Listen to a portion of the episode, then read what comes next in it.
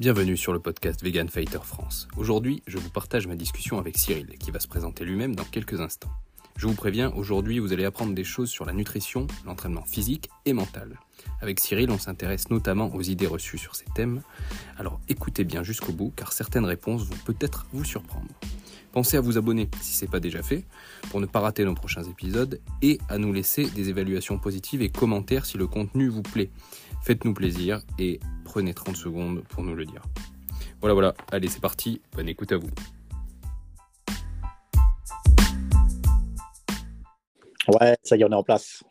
Ça y est, l'enregistrement a commencé du coup. Salut Cyril et bienvenue sur le podcast. Salut Martin, ben, merci à toi de m'accueillir. Avec plaisir. Je sais pas si, tu, si je te l'avais dit, si tu le sais, mais tu as été recommandé par euh, Kevin. C'était notre épisode 11. Ouais, euh, tu m'en avais parlé, ouais, tu m'en avais parlé. Voilà. Et euh, donc, on fait enfin ce podcast. Je suis très content de t'avoir. Bah, plaisir partagé, ouais, plaisir partagé. Est-ce que tu peux te, te présenter? Alors, Cyril, tu es VJ Fitness sur les, sur les, sur les réseaux sociaux. certains te, te, connaissent peut-être sous ce, ce pseudo-là. Est-ce que tu peux te présenter pour ceux qui ne te connaissent pas? Ouais, bien sûr. Alors, effectivement, moi, c'est Cyril. Sur le réseau, c'est euh, VG Fitness. Euh, moi, je suis coach sportif. Donc, ça fait maintenant 8 ans que je coach euh, en physique et, et, à distance. Alors, j'ai eu une deuxième vie avant en tant que militaire. J'ai été à l'armée pendant, pendant 8 ans aussi. J'ai effectué une reconversion professionnelle avec un diplôme d'État. Et, et, voilà, maintenant, j'exerce j'exerce en tant que coach uniquement depuis, depuis 8 ans. Voilà. J'ai 34 ans et voilà. Tu, as un parcours martial aussi, euh, il me semble? Tu, tu, parlais un peu de sport de combat il y a quelques temps, je crois, sur, sur, ta chaîne. Ouais, tout à fait. Alors, j'ai euh, pas uniquement martial, euh, j'ai toujours été fan des sports de contact en général. Alors, je suis passé par des sports de combat comme la boxe anglaise. J'ai fait deux années en boxe anglaise. J'ai fait de la boxe thaïlandaise aussi pendant trois ans. j'ai fait du rugby du football américain. En fait, j'ai toujours été passionné par le, par le contact. Euh, quel que soit les sports. Je me suis tenté à la lutte, ça a été très bref parce que je pouvais tout simplement pas tout faire. Mais voilà, j'ai toujours été passionné par, ce, par tous les sports de contact en général. Mmh. Évidemment, tu, parlais du foot américain et du, et du rugby. Euh, je le dis souvent, euh, je, suis, je, suis, toujours à la recherche de, de, de, de joueurs de, haut niveau, de rugby ou de foot américain qui soient vegan à interviewer. J'en ai pas trouvé jusqu'à présent. Donc, si tu en connais ou si les auditeurs en connaissent un, il faut, faut, nous mettre en contact. Hein, ce sera avec plaisir qu'on qu'on accueillera euh, ce, type de personnes. On pourra même en parler euh, tous les deux aussi, vu que tu as pratiqué ces sports-là. Alors, est-ce que, par contre, lorsque tu pratiquais ces sports-là, tu étais déjà avec une alimentation végétarienne ou végane que, tu as aujourd'hui, il me semble? Alors, c'est une très très bonne question. Effectivement, quand j'ai commencé mon premier sport de contact, premier sport de combat, c'était la boxe anglaise, je mangeais toujours de la viande. Et c'est au bout de ma première année de boxe anglaise où j'ai fait cette transition-là. Donc, j'ai pratiqué la boxe thaïlandaise, j'étais végétarien à l'époque. Et quand j'ai pratiqué, le, le football américain, j'étais déjà vegan. Donc, il y a une transition qui s'est faite pendant la pratique de tous ces sports. Euh, ça, euh, en termes de temps, on est, on, est il y a combien de temps à peu près? Le temps que j'ai disponible, tu veux dire? Non, non, non, pardon. Euh, je veux dire, c'était il y a combien de temps que, que tu as commencé à, à, te dire j'arrête la viande, ce genre de choses? Alors, c'était il, y a, euh, il y a 7 ans maintenant, c'était en 2016, mhm. c'était euh, juin 2016 précisément. Donc, ça a été, ça a été très brutal. Hein. Je mangeais la viande à l'époque. J'étais, je regardais pas mal de vidéos, de, notamment L214, sur les conditions d'élevage et d'abattage des animaux. Et je regardais ces vidéos-là en mangeant un steak. Alors c'était hyper illogique à l'époque et surtout j'avais déjà mon chien à l'époque.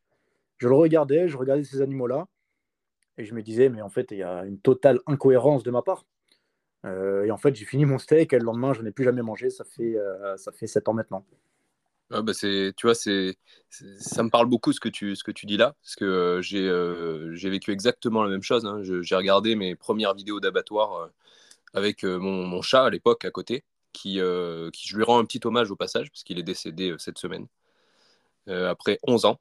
Donc voilà, mercredi matin, il s'est éteint pour la dernière fois, et il s'est endormi pour la dernière fois. Donc je lui rends un petit hommage, un peu triste, hein, désolé de plomber l'ambiance pour, pour les auditeurs et pour toi.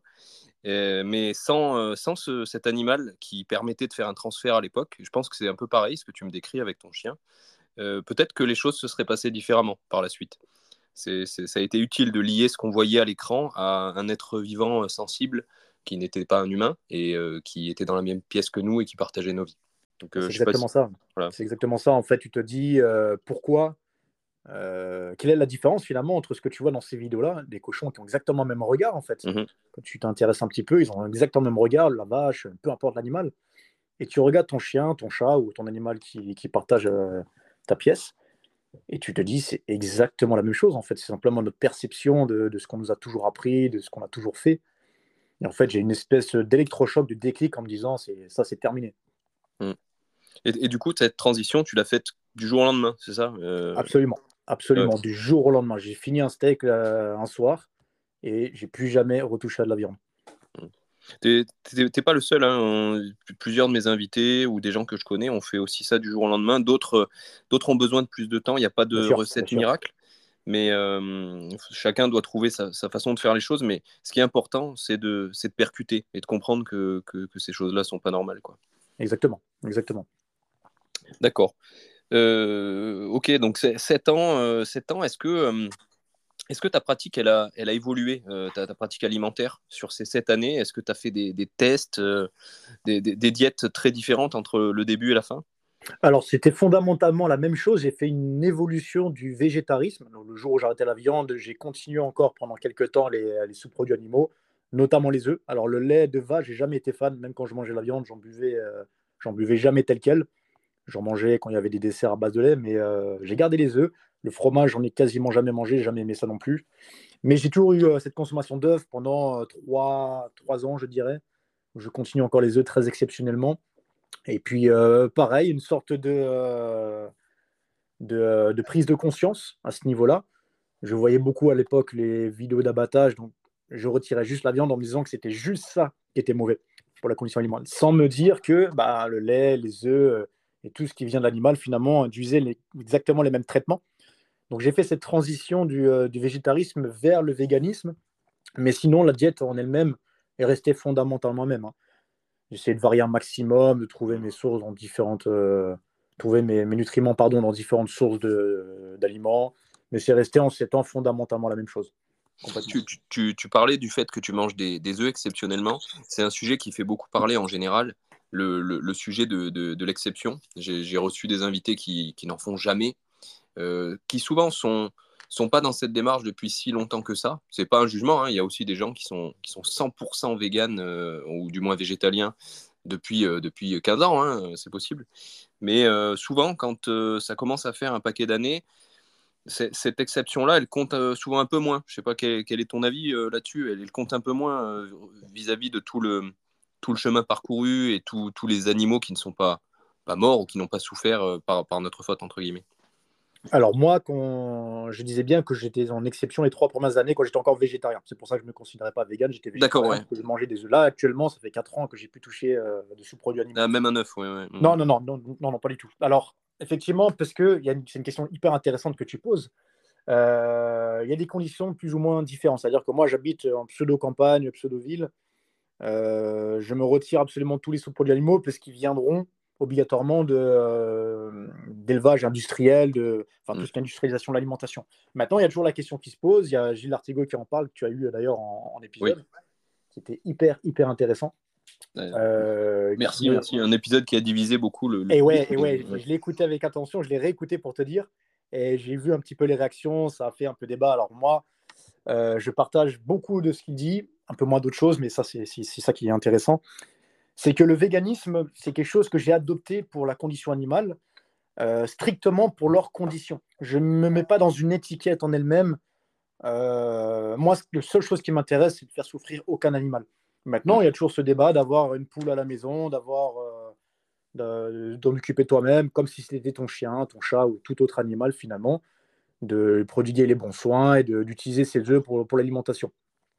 Ça, c'est une excellente question. Moi, si j'avais l'occasion de le faire, je serais incapable de te répondre maintenant. Est-ce que je n'aurais pas ce blocage de toujours, euh, j'ai envie de dire, utiliser l'animal pour mes fins personnelles? Donc, je ne sais pas ce, que je serais capable de faire à ce niveau-là. Est-ce que j'aurais une, poule pour consommer ses œufs? Moi, je ressens absolument plus le besoin à l'heure actuelle. Les œufs ont tendance un peu à me dégoûter quand tu vois un peu, on va dire physiologiquement ce que c'est l'œuf. Ça a tendance à me dégoûter un petit peu. Donc, euh, je ne sens absolument pas le besoin d'en manger. Mais à côté de ça, je ne me, je me mets pas d'étiquette spécifiquement euh, de vegan, même si c'est le mode de vie que j'ai adopté. Je ne sais pas si tu vois un petit peu ce que je veux dire. Ah, je, vois totalement. Il se trouve qu'on a créé un podcast qui s'appelle Vegan Fighter. Donc, euh, donc l'étiquette est un peu collée. Mais euh, ce que tu n'as pas fait, du coup, tu t'appelles Veggie Fitness. Il qui, qui, n'y a pas vegan dans ton, dans ton. Ouais, effectivement, je l'ai mis dans ma bio euh, pour quand même mettre en avant mes valeurs. Mais effectivement, à la base, je voulais vraiment pas me catégoriser vegan. Mmh. Ouais, non, mais en réalité, nombre de nos invités, je ne sais pas si tu as écouté même notre tout premier podcast avec Ludovic Parera, qui est un, copain à moi, euh, il, représente complètement notre concept et il met en avant euh, euh, son, mode de vie alimentaire.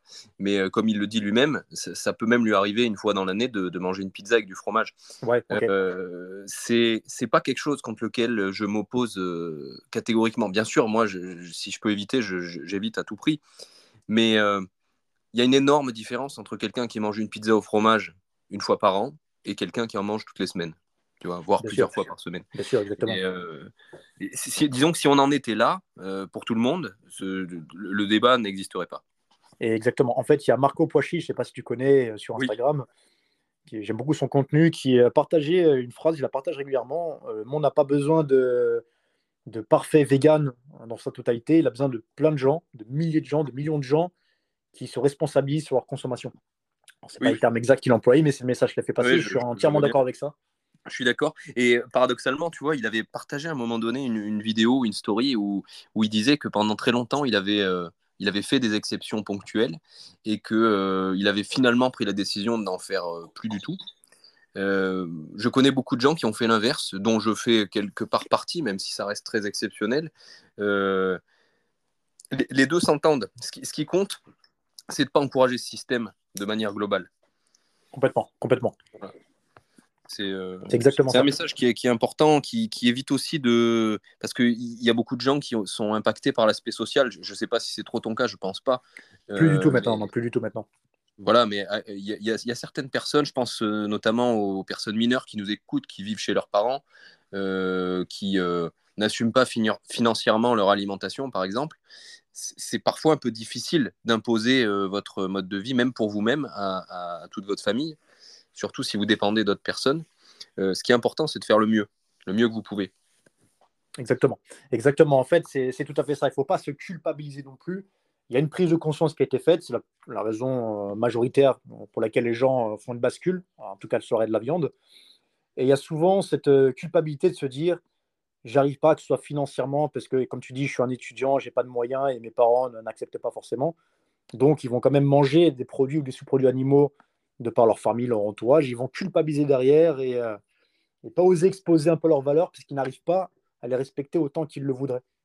Comme tu disais, Martin, le but, c'est vraiment de faire de son mieux, de garder ses, prises de conscience et de, bah, de faire de son mieux, en fait, tout simplement, avec ce qu'on a, avec les moyens qu'on a et les conditions qu'on a en essayant au maximum de ne pas se mentir à soi-même, faire, faire de son mieux, c'est. Euh, euh, on peut toujours faire mieux, évidemment. Hein. Je ne dis pas qu'il faut commencer à culpabiliser de tout, mais, euh, mais comment dire, il y a, y, a, y a, certaines limites. Certaines personnes ont des vraies limites de santé, des choses qui nous dépassent. Comme le disait Ludo, justement, dont je parlais tout à l'heure, il y a, y a peut-être certaines personnes qui, qui, ne peuvent pas avoir un mode de vie vegan pour des raisons de santé. J'en sais rien de pourquoi. Hein.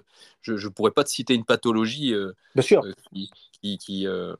qui, implique ça, mais peut-être qu'elle existe. J'ai pas la science infuse par rapport à ça. L'être humain est complexe. Voilà. Et euh, il y a aussi un, préjugé dont je voudrais, euh, enfin pas un préjugé, mais une idée euh, que je voudrais discuter avec toi. C'est le fait que le mode de vie vegan soit le meilleur pour l'homme. Est-ce que toi, c'est ton avis ou, pas?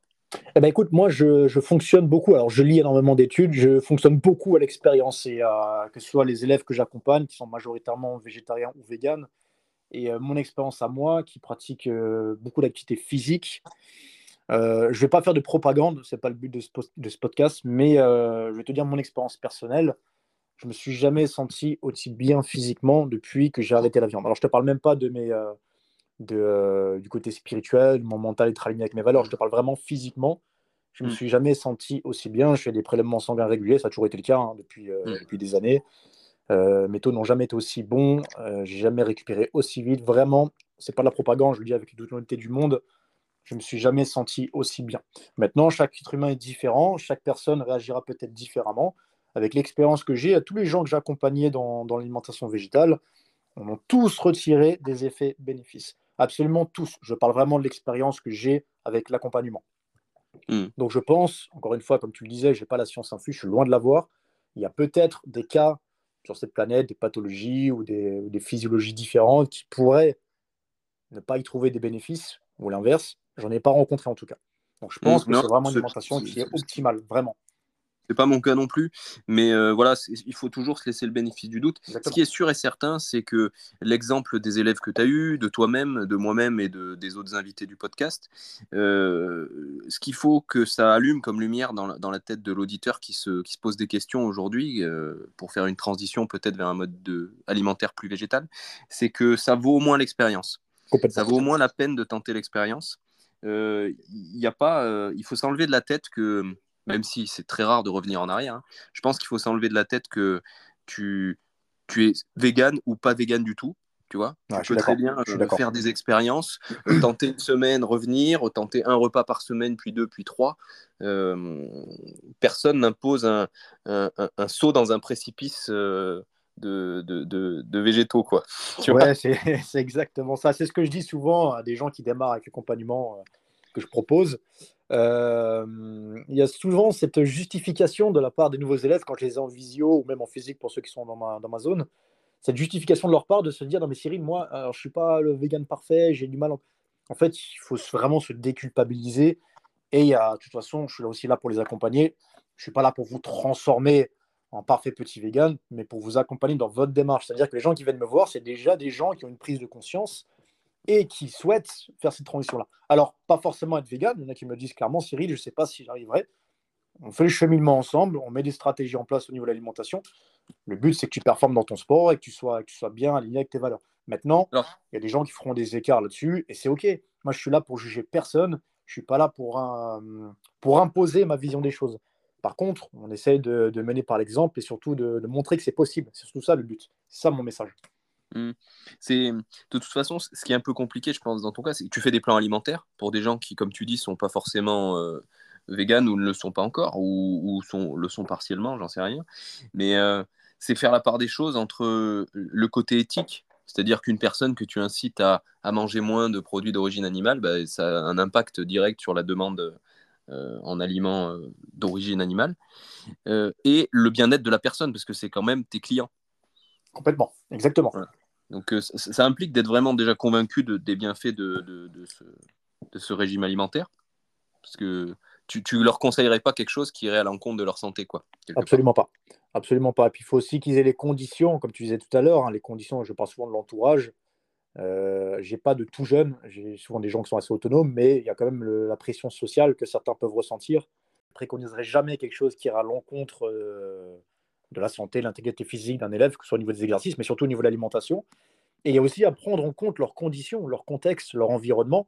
Euh, j'ai commencé la semaine dernière avec, euh, avec, euh, avec un élève.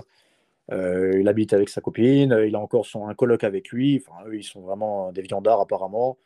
Et qu'il est obligé de s'adapter un petit peu pour garder ce lien avec eux. Bon, moi, je suis vraiment là pour juger personne.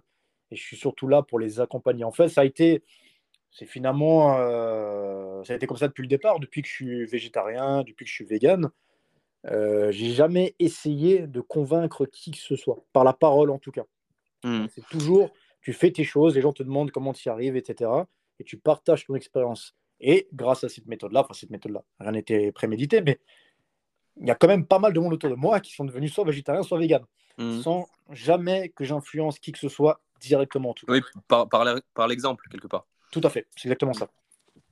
Et ça, veut dire, parce que toi, tu as fait une transition assez nette, en tout cas vers le végétarisme. Ouais. Euh, est-ce que euh, quand tu fais un plan alimentaire pour une personne qui te dit, bah, moi, je, veux faire les choses progressivement, est-ce que du coup, tu inclus des, protéines d'origine animale, par exemple, dans l'alimentation de la personne? Alors, pas du tout, c'est une très bonne question. Pas du tout. En fait, c'est euh, quand je commence avec un élève, je précise bien, ils ont des recettes végétales. Au fur et à mesure, on regarde ensemble le détail de l'alimentation je ne propose absolument aucune protéine d'origine animale. Maintenant, le conseil que je donne quand quelqu'un veut faire cette transition douce, c'est de garder certains éléments qu'il a l'habitude de manger. J'analyse ça avec lui, mais dans les plans alimentaires que je préconise, c'est totalement végétal et il peut de lui-même adapter s'il souhaite encore garder tel ou tel produit. Mmh. Oui, donc en fait, c'est soit de l'exception, soit, euh, soit par exemple, tu vas leur mettre un steak euh, végétal, euh, c'est eux qui choisissent de mettre un, steak de bœuf à la place. C'est tout à fait ça. En fait, dans les recettes qu'ils ont, ils ont 21 euh, recettes pour tous les jours de la semaine, tous les repas de la semaine. C'est totalement végétal. Mais ils ont cette option-là, par exemple, sur un tacos, de, euh, s'ils le souhaitent, mettre une option euh, avec du steak dedans, ou je sais quoi, du poulet, ce qu'ils veulent. Mm. Mais moi, dans mes plans, dans mes recettes, il n'y a aucune protéine d'origine ou aucun autre nutriment d'origine animale. D'accord. Euh, j'ai deux sujets, entre guillemets, un peu polémiques euh, dans, dans la sphère nutrition, euh, pas spécialement vegan, qu'on pourrait aborder. Le premier, c'est les simili carnés et les simili fromages, les fromages, les choses comme ça. Est-ce que, pour ou contre, est-ce que tu en mets, toi, dans les plans alimentaires des gens et est-ce que tu en manges toi-même? C'est un sujet que je trouve euh, passionnant. Alors, euh, moi, à titre personnel, j'en mange au même titre que n'importe quelle personne, quelle que soit son alimentation. se fait plaisir le week-end, par exemple, avec un gros burger un peu sale ou une grosse raclette. Mhm. J'utilise les simili-carnés de la même façon. C'est-à-dire que sur mon plan, euh, sur mon alimentation de base, j'allais dire 80% du temps, il n'y a absolument aucun produit simili-industriel. Par contre, le week-end, et ça va être le cas pour ne pas se cacher ce soir, il va y avoir des lardons végétaux au menu sur une carbonara, par exemple. Mais c'est vraiment de façon exceptionnelle. Et dans les plans que je propose pour mes élèves, en général, c'est-à-dire sur le, plan de la semaine, il n'y a aucun simili carnet dessus. Par contre, je leur donne des options s'ils veulent se faire plaisir un petit peu le week-end et qu'ils veulent garder ce option végétale, de prendre les produits industriels. Mais non, sur la majorité, l'extrême majorité de mon alimentation, hormis l'aspect plaisir, il n'y a pas de, de fromage ou de, hmm. de lardons végétaux, etc. etc. Hmm, d'accord. Non, je suis, je suis, tout à fait d'accord aussi. Euh, c'est euh, c'est bon, je t'avoue que j'en prends peut-être un peu plus que ça, tu vois, un peu plus qu'une fois par semaine, personnellement. Aujourd'hui, je me suis un peu déculpabilisé de ça. C'était qu'à une époque, j'étais à fond dans le non transformé, mais le non transformé, ça, veut, ça implique quand même aussi de cuisiner un petit peu. Bien sûr, c'est clair. Pour, pour, que ce soit bon. Et c'est vrai que on, vit à une époque différente de, de il y a une dizaine d'années, euh, quand, quand j'ai commencé, ou même d'il y a sept ans, quand, quand tu t'y es mis. tu parlais des lardons végétaux c'est quand même exceptionnel ce qu'on fait comme lardons végétaux aujourd'hui. Ça n'existait pas.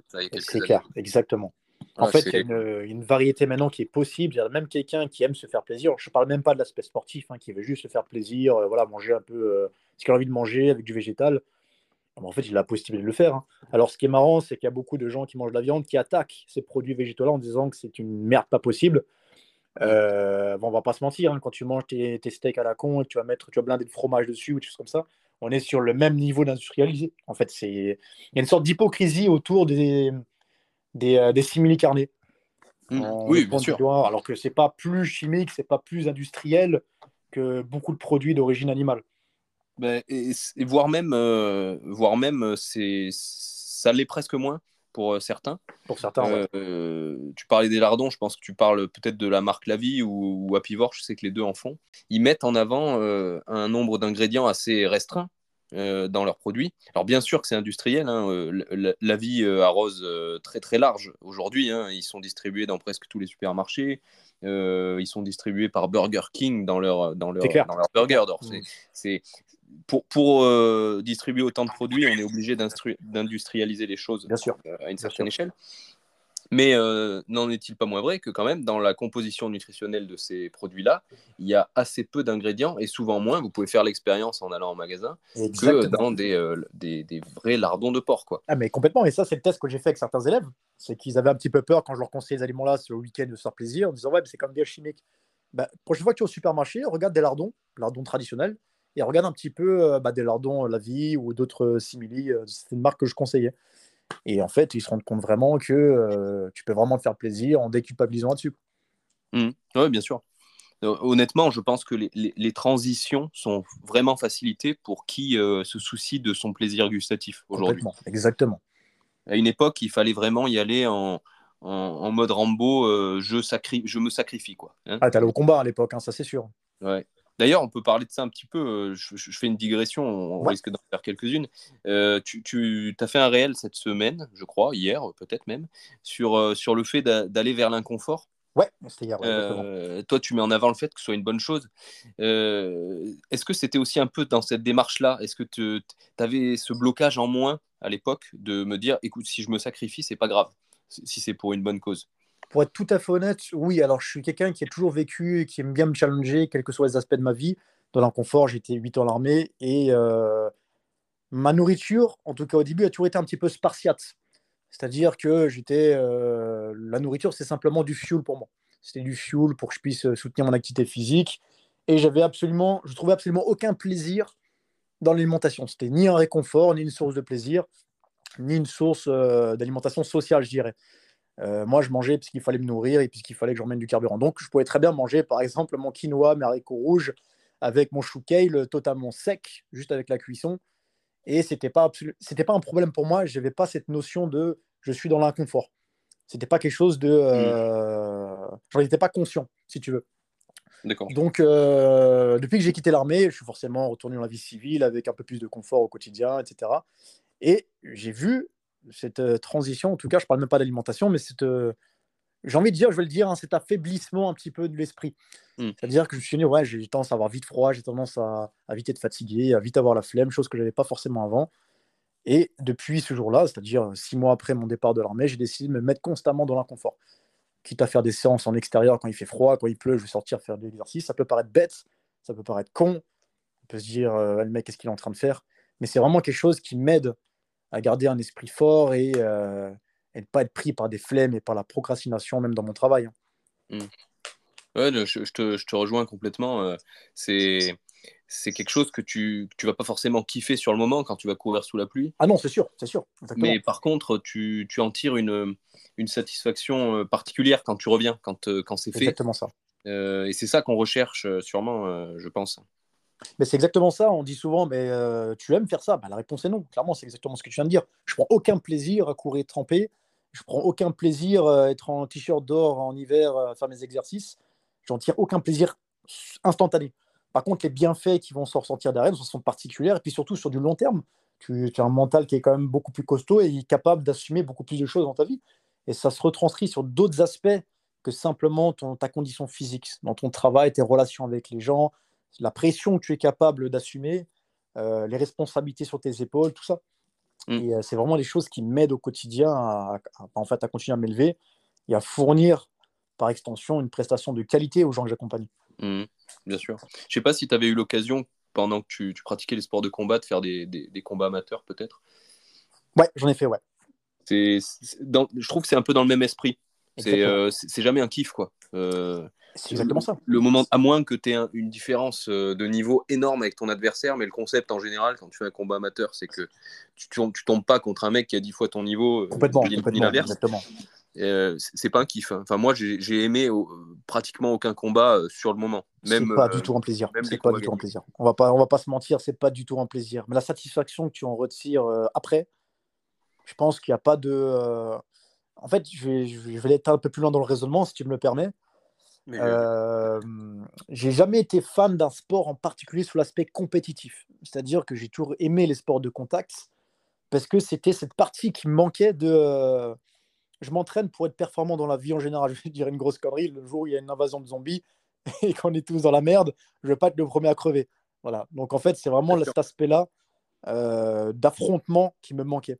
Donc j'ai jamais voulu être boxeur, jamais voulu être rugbyman ou, ou American footballer, mais j'ai toujours voulu cet affrontement, savoir me débrouiller face à un opposant quel qu'il soit. Donc effectivement, je ne retirais absolument aucun plaisir sur un combat. C'est quelque chose que je me suis forcé un peu à faire au départ. Mais il y a une sorte de satisfaction qui en, qui en, qui en résulte en fait après. Et c'est quelque chose aussi, sur le même titre que faire ces séances dehors ou toutes les zones d'inconfort que tu vas avoir, qui t'élèvent sur du moyen long terme. c'est ça que je retrouvais dans les affrontements. Tout à fait, tout à fait d'accord. C'est pareil. Hein, euh, personnellement, je, stresse euh, à un, niveau incalculable avant toute compétition. C'était, c'était très vrai pour la boxe. C'est, euh, ça l'est un poil moins pour, pour les sports de préhension comme le jiu-jitsu brésilien, parce que quand même, quand tu prends pas des coups dans la gueule, c'est un peu moins stressant. Mais mais il y a quand même du stress parce qu'il y a en face, tu as un gars qui, qui, essaye quand même de te faire mal. Hein. Complètement. Mmh. et il n'y a aucun plaisir ni avant ni pendant. Par contre, plus tu sais, plus je ressens ce cette peur et cette envie de pas y aller, plus je me dis il faut y aller. Il faut y aller. exactement, et c'est là que ton mental il s'élève et c'est là que tu travailles. C'est ça. Je pense que celui qui a un, pur kiff à, faire les choses, il, limite, il travaille pas tellement son mental et il, devrait presque chercher quelque chose de, plus inconfortable. C'est exactement. Tu viens de résumer une énorme partie. C'est tout à fait ça. À partir du moment où tu es confortable avec une situation, qu'il était peut-être inconfortable avant, c'est là que tu vas te challenger, en tout cas sur mon point de vue, c'est là que tu vas te challenger sur quelque chose qui va te mettre dans la confort. Si tu prends plaisir, tu n'as aucun stress à avoir un combat, tu n'élèves plus ton mental. Tu as passé déjà une étape que les autres n'ont pas encore passé, donc il faut que tu ailles chercher l'étape suivante.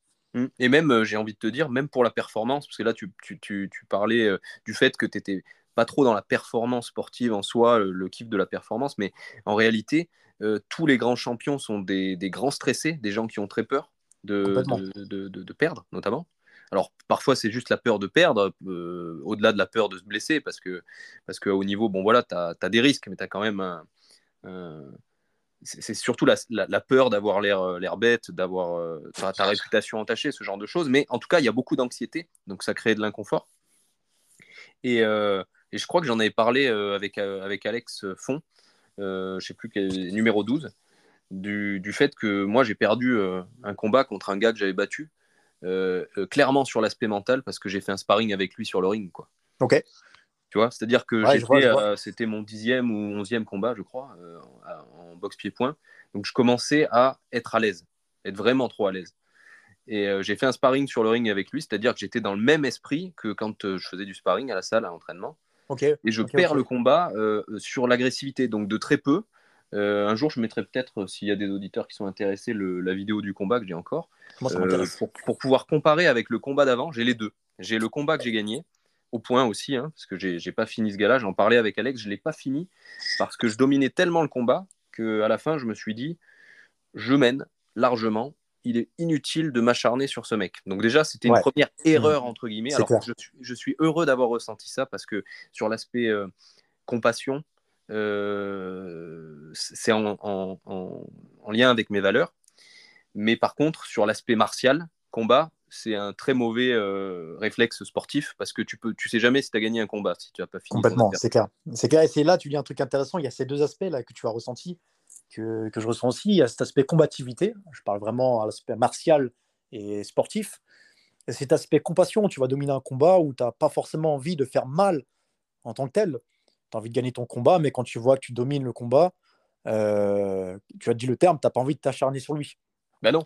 Quand tu es, tiraillé entre les deux. C'est ça.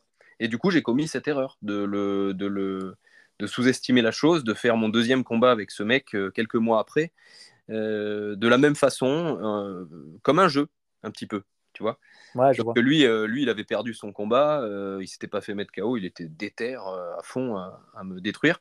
il m'a pas détruit, mais bah, voilà quoi. Du point de vue des juges, quand tu as un combat qui est serré, il y en a un qui est très agressif, l'autre qui l'est moins. Exactement. Voilà. Ça va jouer dans la balance, complètement. Et c'était mon dernier combat en boxe pied-point. D'accord. Je, me suis dit que c'était un, c'était un, un signe que, que j'avais fait un petit peu mon chemin. J'avais récupéré ce que j'avais récupéré dans ce, dans ce sport-là. Aujourd'hui, je fais des petites vidéos. Je sais pas si tu as vu, on, fait de temps en temps des petites vidéos. je, je mets les gants.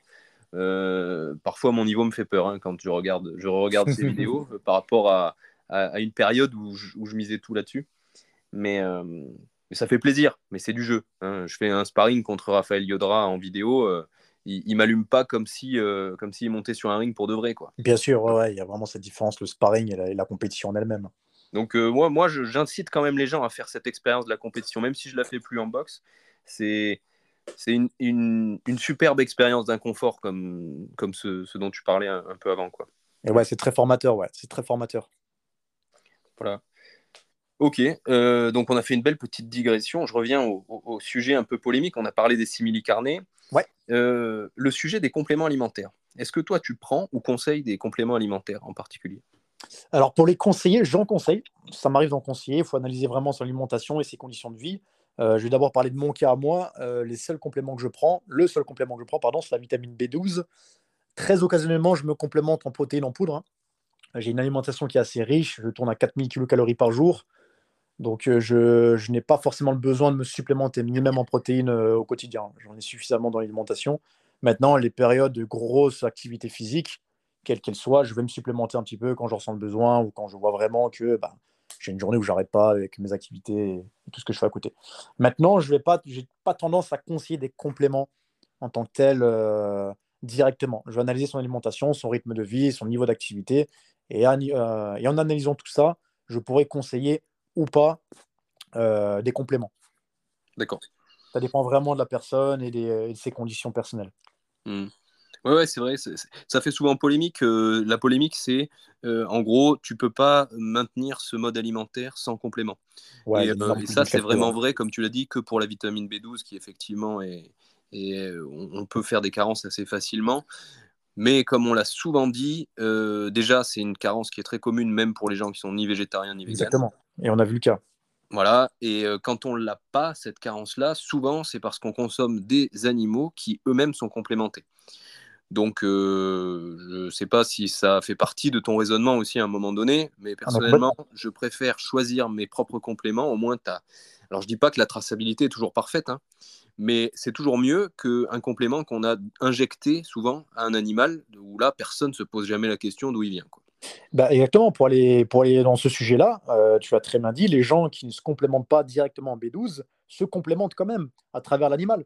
Ça, c'est vraiment un débat que j'ai eu hein, il n'y a pas très longtemps aussi, d'ailleurs, avec une personne. Bon, c'était un débat un peu stérile, c'était quelqu'un qui ne voulait rien entendre, mais qui me disait Tu es obligé de te complémenter. C'est exactement la polémique de laquelle on parle. Tu es obligé de te complémenter, Cyril, en B12. Ça veut dire que ton, alimentation n'est pas tenable sans cette, euh, mmh. Mais tu te complémentes aussi, mon grand. Tu te complémentes à travers l'animal. C'est mmh. Je préfère, comme tu dis, chercher une source différente du fait d'utiliser l'animal comme filtre Ouais, c'est exactement, je rejoins ce que tu disais tout à l'heure, c'est exactement ça. Je préfère choisir mes sources euh, sur cette vitamine spécifique que de compter sur la consommation d'animal pour ça. Ils n'en sont même pas conscients d'ailleurs, hein, c'est ça le pire. Bien sûr, et puis tu as le choix aussi de, du complément lui-même, de, de, la source, et tu as les quantités aussi parce que euh, ils savent même pas qu'ils sont complémentés euh, entre une personne ou une autre. Euh, il va y avoir une, consommation de ces produits d'origine animale qui est, qui est colossalement différente. Donc la quantité de vitamine B12 ingurgitée, elle est, elle est pas forcément optimale et souvent elle l'est pas. C'est pour ça qu'il y a des carences. alors qu'au moins, si tu te supplémentes, tu, en général, la complémentation, on la prend aux doses recommandées, quoi, parce que c'est des choses qu'on prend pour leur fonction. Tu parlais tout à l'heure du fait que la nourriture, c'était un fuel plus qu'un plaisir. Il n'y a pas beaucoup de compléments alimentaires qu'on prend par plaisir. quoi. Euh, exactement, exactement. Tu Même contrôles vraiment y a des efforts qui ont été faits. Hein. Je ne sais pas si tu as testé un petit peu les, les dernières générations de protéines euh, en poudre végétale. Pareil, hein, c'est comme pour les simili-carnés. Maintenant, on fait des trucs de malade. Ah, c'est clair, c'est clair. J'en ai à la maison, hein, la protéine en poudre. Je l'utilise rarement, mais j'en ai. C'est un truc de malade. Ce n'est pas les protéines qu'on avait à l'époque euh, qui étaient un peu granuleuses avec un goût assez approximatif. On a quand même bien niveau là-dessus. Hein. Si tu as connu le, le, vegan blend de, MyProtein. si, si, si, si, si, Je ne sais même pas s'il existe toujours. Je, crois sais pas du tout. je, crois qu'il existe toujours sur leur site, mais j'ose espérer qu'ils ont changé leur site. Oh, cette horreur, cette horreur. Ah, c'était un, un, argument contre le véganisme. Hein, complètement, en fait, c'est complètement. Alors, il te propose une alternative, ça part d'un bon principe mais il rendait pas service à la cause. C'était ah, une abomination ce truc-là. C'était imbuvable. Je me rappelle que je mettais deux pailles dedans, deux, deux grosses pailles en plastique. Désolé les tortues. Euh, je mettais deux pailles en plastique et je m'envoyais ça au fond de la gorge pour ne pas sentir le goût en bouche.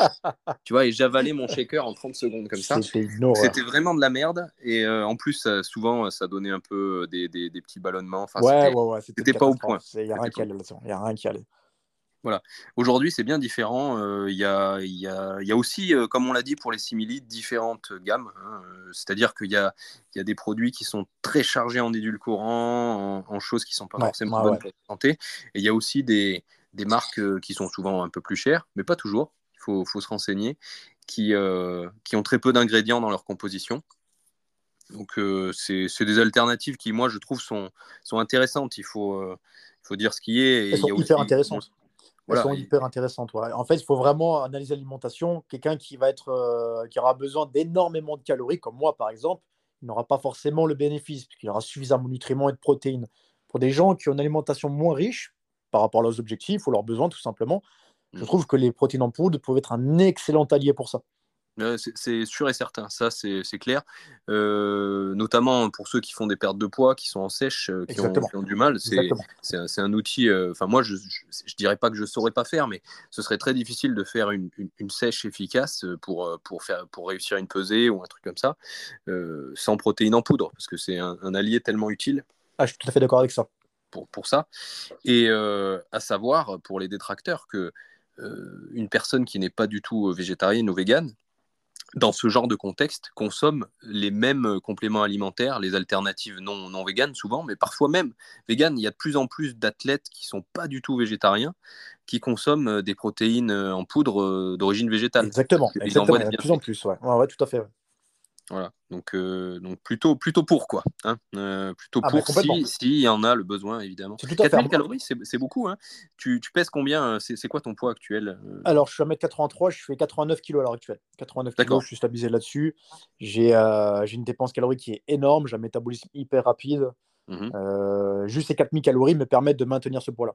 J'ai eu mmh. à l'époque, c'est plus du tout le cas maintenant, parce que je m'intéresse moins à l'esthétique mais des périodes de entre guillemets prise de masse où je mmh montais à 4005 voire 4006 sur les périodes de forte activité pour espérer gagner un petit peu de poids ça fonctionnait mais euh, mais euh, voilà c'est pas quelque chose qui me, qui me passionne à l'heure actuelle. Mais ouais les 4000 calories c'est juste pour maintenir mon poids parce que je me sens bien que ce poids là ça me permet quand même de mmh performer dans ce que je fais et d'être euh, d'être à l'aise. Aujourd'hui, tu, tu, sais que tu es à 4000 calories parce que tu as globalement toujours la même diète ou est-ce que c'est quelque chose que est-ce que tu pèses tes aliments au quotidien Je le pesais, j'ai pesé pendant des années alors maintenant, c'est plus du feeling et je pèse quand même, enfin je pèse, je, euh, je retraque une fois toutes les deux semaines pour voir que je suis toujours aligné avec ces 4000 kilocalories. Parce que c'est rapide de dévier en pensant qu'on connaît notre diète. On rajoute des petits aliments par-ci par-là dont on n'a pas l'habitude et on monte rapidement à 4003 ou l'inverse, on redescend rapidement à 3005 par exemple dans mon cas et on voit une petite perte de poids. En analysant un petit peu, ben, rapidement on s'aperçoit que soit une quantité en moins, soit un aliment en moins. Donc je traque quand même toutes les deux, trois semaines je me fais un petit checking sur une semaine, voir où j'en suis au niveau des kilocalories. C'est assez fréquent, hein, quasiment une fois par mois, voire un peu plus, toutes les deux semaines. C'est euh, moi, je fais ça une fois par an pour te dire en, comparatif, c'est-à-dire que je me prends pas trop la tête euh, la plupart du temps. Bien sûr, sauf si j'ai une pesée à faire dans ce, dans ce cas-là, je, je m'en mmh. mais mais euh, le reste du temps, je, je mesure pas tout ce que je mange, mais comme beaucoup de sportifs, je pense, on mange quand même toujours presque la même chose. C'est clair, c'est clair. Euh, mais comme tu dis, on rajoute des petits trucs par-ci par-là, ça dévie dans un sens ou dans l'autre. Et euh, c'est vrai qu'une fois par an, euh, parfois j'ai des surprises. Souvent j'ai des surprises quand même. Hein. Il, y a, une déviation qui s'est faite dans un sens ou dans l'autre. Vraiment dans un sens ou dans l'autre. Hein. C'est-à-dire qu'il y a des ah, fois où je me rends compte que j'ai intégré des aliments hyper caloriques et que en fait j'explose mon, mon, total calorique. Et d'autres fois où je me rends compte, mais attends, mais ça fait, ça fait six mois que, que je mange vraiment pas assez en fait. D'où l'intérêt de faire des petits chèques réguliers alors, les macros, je, les regarde tout le temps. En général, maintenant, avec l'expérience, j'arrive à bien les calibrer. À partir du moment où j'ai mon total calorique, les macros sont plus ou moins équilibrés. Je check quand même par acquis de conscience, mais en général, euh, tout est aligné. Moi, j'ai souvent des, petits, des, petits, euh, des petites surprises au niveau des lipides. Euh, c'est le truc dont je me rends pas compte que j'en rajoute. Tu vois c'est de en un petit pot de houmous par-ci par-là et en fait tu eh, exploses ton total de, de, de lipides. Quoi. Ça va vite, ouais, ça va vite.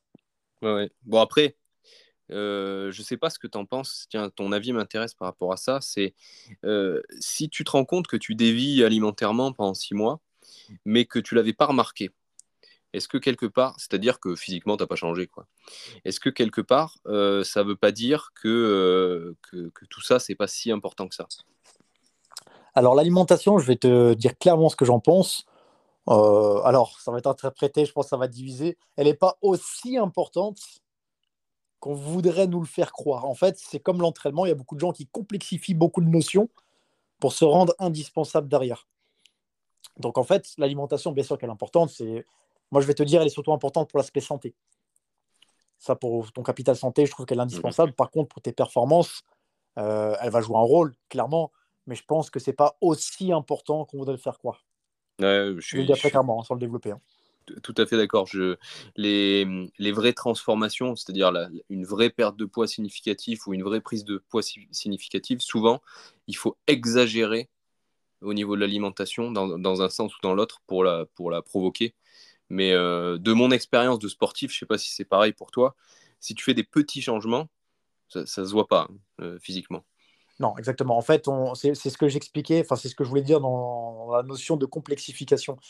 Il y a des gens qui vont te modifier tes kilocalories, vont te vendre un programme alimentaire en te disant Ok, à partir de la semaine prochaine, on va monter de 50 kilocalories. J'extrapole, hein. on n'est pas ce pour là, mais presque. Oui, mais je, vois très bien. Ces changements-là, c'est tellement subtil et ils vont dépendre de tellement de facteurs au quotidien, de ta dépense calorique, par exemple, que tu ne peux pas contrôler, contrairement à ce qu'on dit. Hein. Ta dépense calorique, tu ne la contrôles pas. Bien sûr, tu peux réduire l'activité physique, bien sûr, tu peux l'augmenter, mais euh, c'est des paramètres tellement subtils que de modifier 100 kilocalories par-ci par-là, la plupart du temps, j'ai bien la plupart du temps, ça n'aura pas d'impact direct. Oui, parce que déjà le corps s'adapte, euh, il s'adapte, c'est-à-dire que euh, ton métabolisme de base peut s'adapter, mais en plus, toi-même, si tu manges moins, tu peux avoir tendance à moins t'agiter et donc consommer moins. Donc, c'est ce que je te voulais dire par exagération, c'est-à-dire que en exagérant le déficit calorique très largement, effectivement, que tu finis par perdre du poids. Mais mais c'est pas du 50 ou 100 kilocalories qui va faire la différence. Quoi. Complètement. Et comme tu dis, le corps s'adapte à énormément de choses. Le corps s'adapte à énormément de choses. Tu lui imposes euh, une alimentation d'un côté ou de l'autre, il va s'adapter. Mais, euh, mais voilà, c'est ce qu'on nous vend aussi sur des grosses transformations. Je parle souvent de chiffres, hein, de perte de poids. On connaît tous hein, les, les, nanas qui ont dit Ouais, ben moi, j'ai jamais fait de sport, j'ai perdu du poids, j'ai suivi tel ou tel régime. On t'analyse sur régime, elle a 800 kilocalories par jour. Forcément, tu vas perdre du poids. Tu arrêtes de manger, tu vas perdre du poids aussi. Mais, euh, mais alors, ils te vendent que tu n'as pas besoin d'activité physique pour ça. C'est une catastrophe monumentale. oui, bien sûr. Ça, ça, ça je l'ai toujours dit. Il y, a, des gens un peu qui, qui sont dans ce délire, je ne sais pas si tu as déjà eu, de, ils commencent par euh, apprendre à bien s'entraîner et ensuite ils apprendront à bien manger, ou l'inverse. Ouais, complètement. Euh, enfin, après, je, pense que tu es du même avis que moi, mais c'est une énorme connerie. C'est deux choses qui vont vraiment ensemble. Quoi. Bien sûr. En fait, c'est exactement ce que tu es en train de dire. Le nombre de personnes que j'ai vues, même à l'époque où je travaillais en salle ou maintenant avec les élèves, qui disent Cyril, je vais d'abord mettre en place l'alimentation. Une fois que je serai calibré, je commencerai l'activité physique. Ou l'inverse, comme tu dis, hein, je commence d'abord l'activité physique, on verra pour la diète plus tard. Non, c'est des choses qui vont de pair ensemble. Il y a pas de... Ça ne doit pas être séparé en soi. Ben, en principe, euh, et là je parle aux auditeurs, vous ne vous entraînez pas en même temps que vous mangez. Donc, euh, c'est indépendant. quoi. Enfin, c'est indépendant et, et, ça va de pair. quoi. C'est beau ça. Bah oui. Enfin, si vous vous entraînez en même temps que vous mangez, c'est quand même un peu bizarre. Hein. et je la réutiliserai celle-là, Martin, je la réutiliserai celle-là. voilà. Avec plaisir. Sauf, euh, sauf pour l'endurance. Mais d'ailleurs, j'ai beaucoup de mal, ça. Je sais pas si toi, tu. tu... Je sais que tu cours. Euh, moi aussi, je cours un petit peu. J'ai fait des, des, des, Spartan Race là, cette année. Je vais en refaire peut-être une ou deux cette année. J'aime bien ces, euh, ces, ces concepts-là qui sont à la fois endurance et en même temps, il y a un peu des épreuves de force dedans. Ouais, complètement. J'aime beaucoup ces trucs. Et même dans d'autres organisations que Spartan, j'aimerais bien en faire d'autres aussi cette année. Je trouve que c'est des, challenges. Vraiment, j'ai emmené des gens, des, collègues de travail, peut-être certains qui, m'écoutent aujourd'hui, euh, qui, euh, qui sont vraiment allés chercher ce, côté combat un petit peu euh, contre soi-même. Ouais, ouais, complètement. Que j'avais un peu moins parce que bah, quand tu t'es, tu connais, hein, quand tu t'es t'es battu sur un ring ou ce genre de truc, c'est pas ramper sous des barbelés qui, qui, vont te faire peur, tu vois. Mais, mais quand même, il y, y, a un peu de ça. Il y a un peu de ça dans ces épreuves. J'aime beaucoup tu as, le froid, tu es mouillé. Euh, c'est des épreuves qui sont longues. La dernière, c'était 21 km que j'avais fait. C'est assez long. Et tout ça pour dire qu'on euh, te conseille sur de l'endurance longue distance de, de, manger pendant ton effort, de manger euh, des barres. C'est ce C'est la pire expérience personnellement de ma vie de sportif. C'est-à-dire que chaque fois que j'ai tenté de manger quelque chose pendant un effort, je, l'ai mal vécu. Je sais pas si c'est quelque chose que tu pratiques. Alors, je prends le risque d'être euh, souvent d'accord avec toi, mais en fait, je vais te dire euh, ce que j'en pense. Euh, manger, à moins que tu pars sur des ultra trails, des sauts sur, sur des heures, des jours. moi, j'ai expérimenté le fait de manger pendant une course. je trouve que c'est une connerie monumentale. Je trouve que c'est, comme tu dis, en fait, j'ai jamais été aussi peu à l'aise dans une course d'endurance ou quelle qu'elle soit après avoir mangé. Tu vois, après, ça rentre aussi dans l'aspect euh, mental que j'expliquais tout à l'heure. J'ai une, vision un petit peu particulière de l'entraînement pour, euh, pour mon propre compte. Quand je vais commencer une course, une compétition, quelle qu'elle soit, je, dois me concentrer dans ma course, dans ma compétition, dans ce que je fais. J'ai absolument pas l'envie, ni le temps, ni quoi que ce soit, de penser à me nourrir pendant. Sauf, encore une fois, j'ai jamais fait, hein, mais si un jour je pars sur un ultra trail en montagne, euh, ça, je pars pour trois jours, Bien sûr, je vais avoir du bagage. évidemment. Mais on parle de Spartan Race que tu vas clôturer en 2, 3, 4 heures pour certaines. Mm. Euh, pour moi, il n'y a absolument aucune nécessité de se nourrir pendant ce genre de course-là. Le corps s'adapte à ça. Il est fait pour ça. Mm. Surtout si tu as mangé quelques heures avant la course. Exactement. Tu ne sors pas d'un jeûne. Si tu sors d'un jeûne, effectivement, on va avoir un problème. Par contre, euh, le mm. corps, il est fait pour ça. Le corps humain, il est fait pour l'endurance. Il est fait pour emmagasiner des, euh, des tâches relativement extrêmes sans se nourrir. Bah oui, bien sûr. Oui, ouais, bah, tout à fait d'accord. Tu as le droit d'être d'accord avec moi, hein, c'est très bien. Ah, ça commence à me poser problème un petit peu, Martin. Eh ben, alors écoute, on va passer sur d'autres, parce que j'en ai préparé plein des petits trucs comme ça, d'autres sujets un peu polémiques qui sont plus dans le domaine de l'entraînement cette fois-ci. Ouais. Alors, il y a un cliché qui a la vie dure, j'en ai même un peu parlé avec d'autres invités, c'est le fait que les exercices de musculation rendent lents euh, les combattants. Par exemple, un boxeur, ça va le rendre plus lent de faire de la musculation, donc il faut surtout pas qu'il en fasse ça. Il y a encore beaucoup de coachs qui ont ce discours-là, de coach. Euh, je te mets des gros guillemets hein, sur coach. Hein. Je te parle de gens qui entraînent dans des clubs. ça, c'est hyper intéressant comme sujet. Alors, qu'est-ce que tu en penses Ce que j'en pense, c'est très simple. Alors, en fait, il y a énormément, en fait, je vais reprendre un petit peu tes termes, mais beaucoup d'entraîneurs, coachs, préparateurs physiques, je ne sais pas comment les qualifier, mais qui déconseillent, quel que soit le sport. On parle des combattants, mais on parle des gens. J'ai coaché un golfeur pendant longtemps, quel que soit le sport, en basket, euh, d'éviter les travaux de renforcement musculaire. D'accord? La muscu, ça va te rendre lent, ça va te rendre euh, pato sur le terrain, ça va te rendre ce que tu veux. Euh, pour reprendre les termes que j'ai utilisés tout à l'heure, c'est une connerie monumentale, le renforcement musculaire. Il est indispensable, j'ai envie de dire, quel que soit le sport. Des combattants, c'est une évidence. Mais pour d'autres sports, c'est une préparation physique de base, surtout pour les sports de contact. Euh, je parle du rugby, de football américain, c'est ton armure. Le renforcement musculaire, il est indispensable. Donc, donc de déconseiller du travail de renforcement musculaire pour un, pour un sportif, encore une fois, quelle que soit sa discipline, euh, je le dis très poliment, c'est manquer de jugeote. Mmh. ouais, c'est vivre un petit peu dans un autre, dans un autre temps euh, ah, où on était dans l'erreur. Ben, c'est exactement ça. On, te parlait de ça il y a des dizaines d'années, qu'effectivement, il fallait se concentrer sur la pratique de ton sport en elle-même, sans forcément avoir de travail de fond pour certains sports et de travail de renforcement musculaire pour d'autres. On te conseillait juste de pratiquer ton sport et, euh, et d'évoluer sur l'aspect technique et que le, travail de renforcement musculaire t'alourdirait ou, te, te, pénaliserait sur la pratique. Ah non, c'est vrai, euh, sans vouloir me faire l'avocat du diable, mais il faut bien qu'on essaye de pas être d'accord. Euh, c'est vrai que quand tu es plus lourd, tu consommes plus de calories, c'est évident. Euh, donc, tu, euh, la, gestion de ton cardio, par exemple, euh, va être plus, plus compliquée que si tu es plus léger. Ça, c'est des choses que personnellement j'ai expérimenté. Toi aussi, peut-être. Ça, c'est physiologique, ouais. Si, tu as pratiqué à, différents poids, tu, tu, sais que quand même, tu consommes vachement moins quand tu, quand tu quand es plus léger. Mais bon, c'est. comment dire On est dans des sports, surtout pour les sports de combat, à catégorie de poids. Donc, ce qui s'applique à toi s'applique aussi aux, aux gars qui en face. Donc, euh, effectivement, si tu fais 90 kg, c'est plus dur de gérer ton cardio que si tu en fais 60, mais en face de toi, tu as un mec de 90 kg aussi. Ouais, complètement. complètement. Et je pense que c'est une histoire d'adaptabilité, c'est-à-dire que euh, le mec, effectivement, sur une catégorie de poids en sport de combat, il va se faire une prise de masse monumentale, les fameux bulk qu'on entend souvent. Mhm. Effectivement, s'il monte trop rapidement en poids, son corps ne sera pas adapté, que ce soit sa capacité cardio, que ce soit ses, ses, capacités de, de, de combattant, il n'aura pas eu le temps de s'adapter on peut très bien prendre 10 kilos, j'ai une bêtise, 10 hein, kilos de, masse musculaire ou autre en quelques mois, quelques années, et être aussi performant finalement que euh, tout est qu'une question de temps et d'adaptabilité. Le corps s'adaptera absolument à tout si on fait les choses bien. Et le travail de renforcement musculaire, ce n'est pas forcément de la prise de masse. Hein. On entend souvent ça. Les pratiquants de muscu pensent que le renforcement musculaire, c'est uniquement pour prendre de la masse. Mm. Il y a des travaux spécifiques à faire, il y a des exercices à, à effectuer, une façon de les exécuter. En fait, on n'est pas forcément que dans la prise de masse, c'est le fait de s'alourdir en tant que tel. Bien sûr.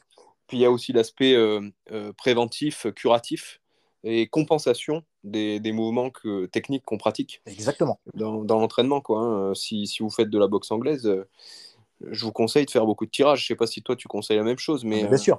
moi j'ai toujours fait beaucoup de tirages pour compenser euh, tout, les, le temps passé à frapper dans des, sacs de frappe ou dans, on, est sur un, on est sur un axe de pousser beaucoup en boxe, surtout en anglaise.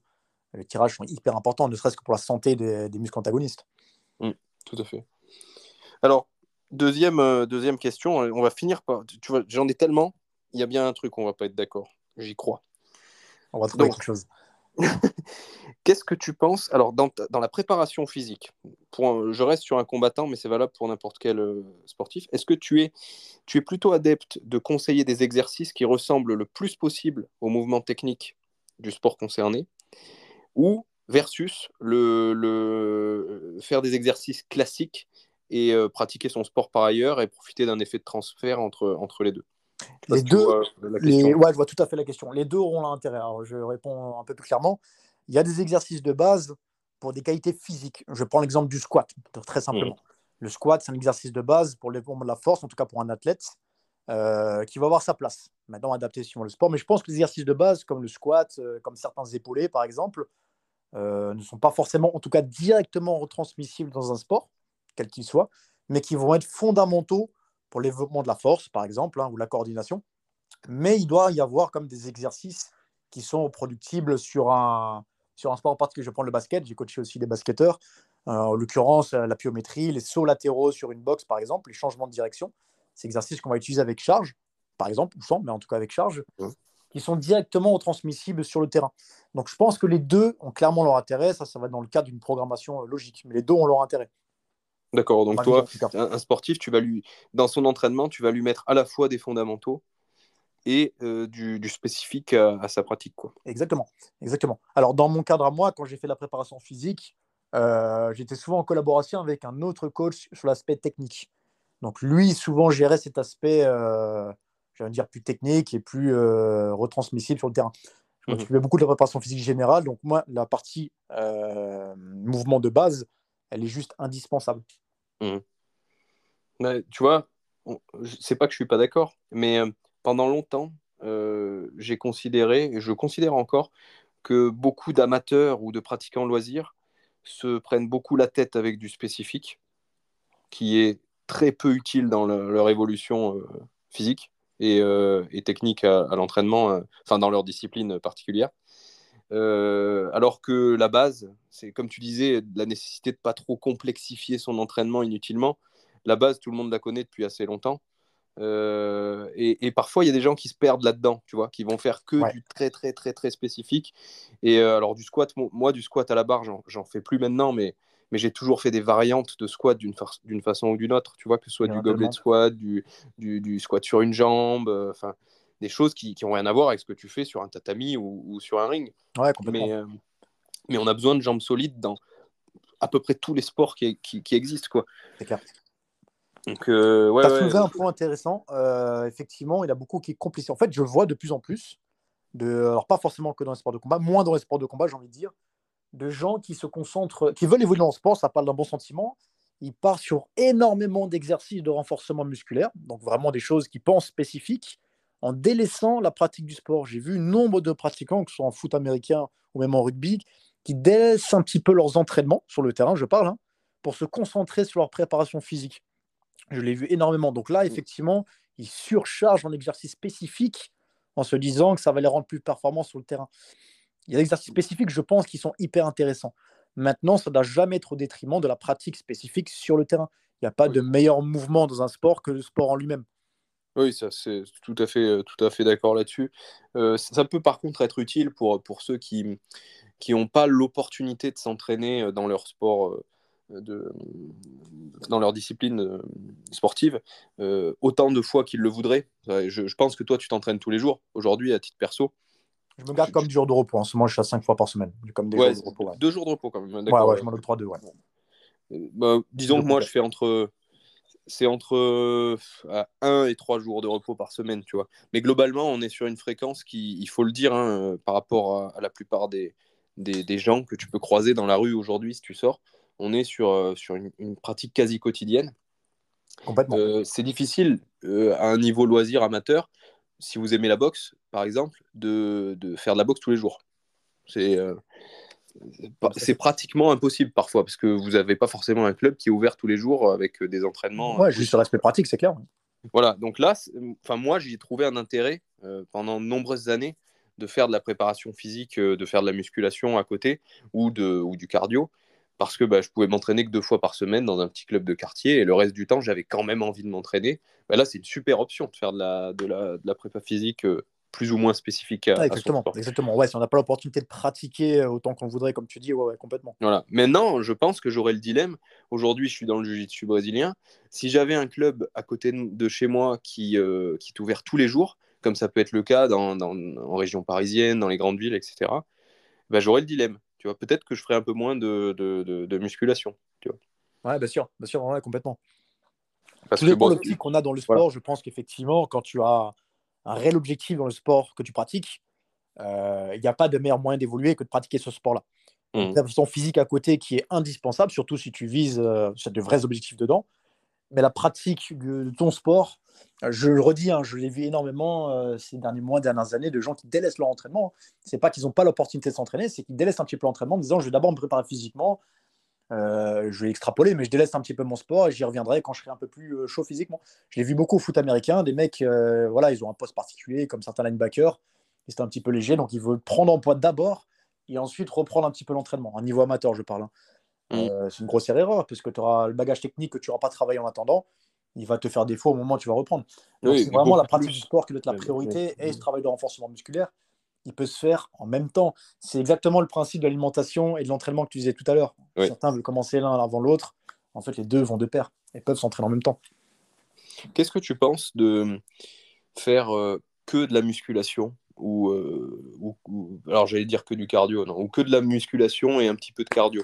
Est-ce que euh, est-ce que tu penses que c'est important d'avoir une spécialité, d'avoir un, sport de prédilection?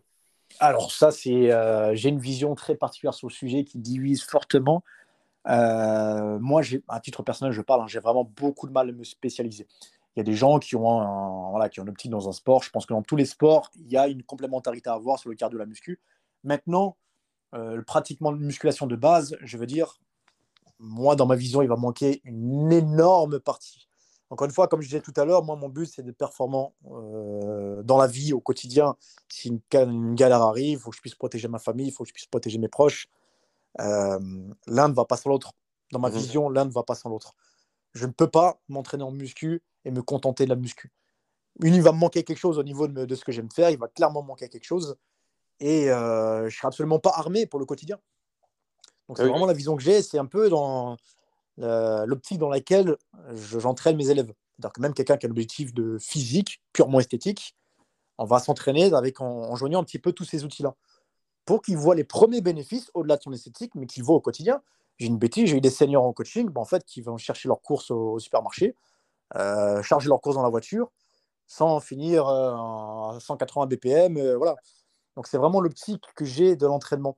Donc se spécialiser dans un domaine ou dans l'autre, euh, en tout cas, pour moi, j'ai vraiment un problème avec ça. Pas du... Alors, pas du tout ce que je vise. C'est c'est pas tout à fait, euh, on va dire, la réponse que j'attendais, parce que toi, en fait, euh, tu, tu es pas spécialisé, mais tu es polyvalent. Tu vois C'est ce que je cherche à faire, en tout cas. je pense qu'il faut pas confondre la, la, la polyvalence et, la, et, et et le fait de rien pratiquer d'autre qu'une discipline très, très unilatérale comme la musculation. Euh, en fait, euh, quand je vois un peu ton contenu et ton parcours, je me dis pas que tu n'es pas spécialisé. Je me dis que tu es plus spécialisé que la plupart des gens, mais dans plein de choses. Ouais, en fait, j'essaye. Alors, c'est mensonger de dire qu'on peut être bon partout. Je pense que c'est absolument pas le cas. Je serai jamais aussi bon en street workout qu'un mec qui fait du street workout, etc. Un powerlifting qu'un powerlifter et qu'un combattant qui fait que ça, effectivement. C'est sûr. Mais j'essaye de pouvoir me débrouiller dans n'importe quel domaine si je suis confronté à ça. Je vais prendre un exemple très con. La plupart des gens te diront qu'il ne sera jamais confronté. C'est peut-être vrai. J'espère que c'est vrai. Mais demain, je suis poursuivi par une horde de zombies. Il y a le seul, le seul échappatoire pour moi, c'est de grimper à une corde pour monter à l'étage. Je veux pouvoir le faire et pas crever parce que je suis incapable d'exécuter cette tâche-là. C'est extrapolé, mais c'est vraiment l'optique dans laquelle euh, je m'entraîne. C'est pareil euh, pour moi. C'est disons qu'il est assez facile, je trouve. Hein. Enfin facile, c'est tout, tout est relatif. Hein. Mais il est possible pour tout le monde d'atteindre un certain niveau dans beaucoup de disciplines, euh, dans beaucoup de disciplines différentes. Bien sûr, on ne peut pas exceller, mais on peut atteindre un niveau qui est largement supérieur à euh, quelqu'un qui, qui, qui, débute complètement. Je suis d'accord. Je parle des sports de combat, je parle de.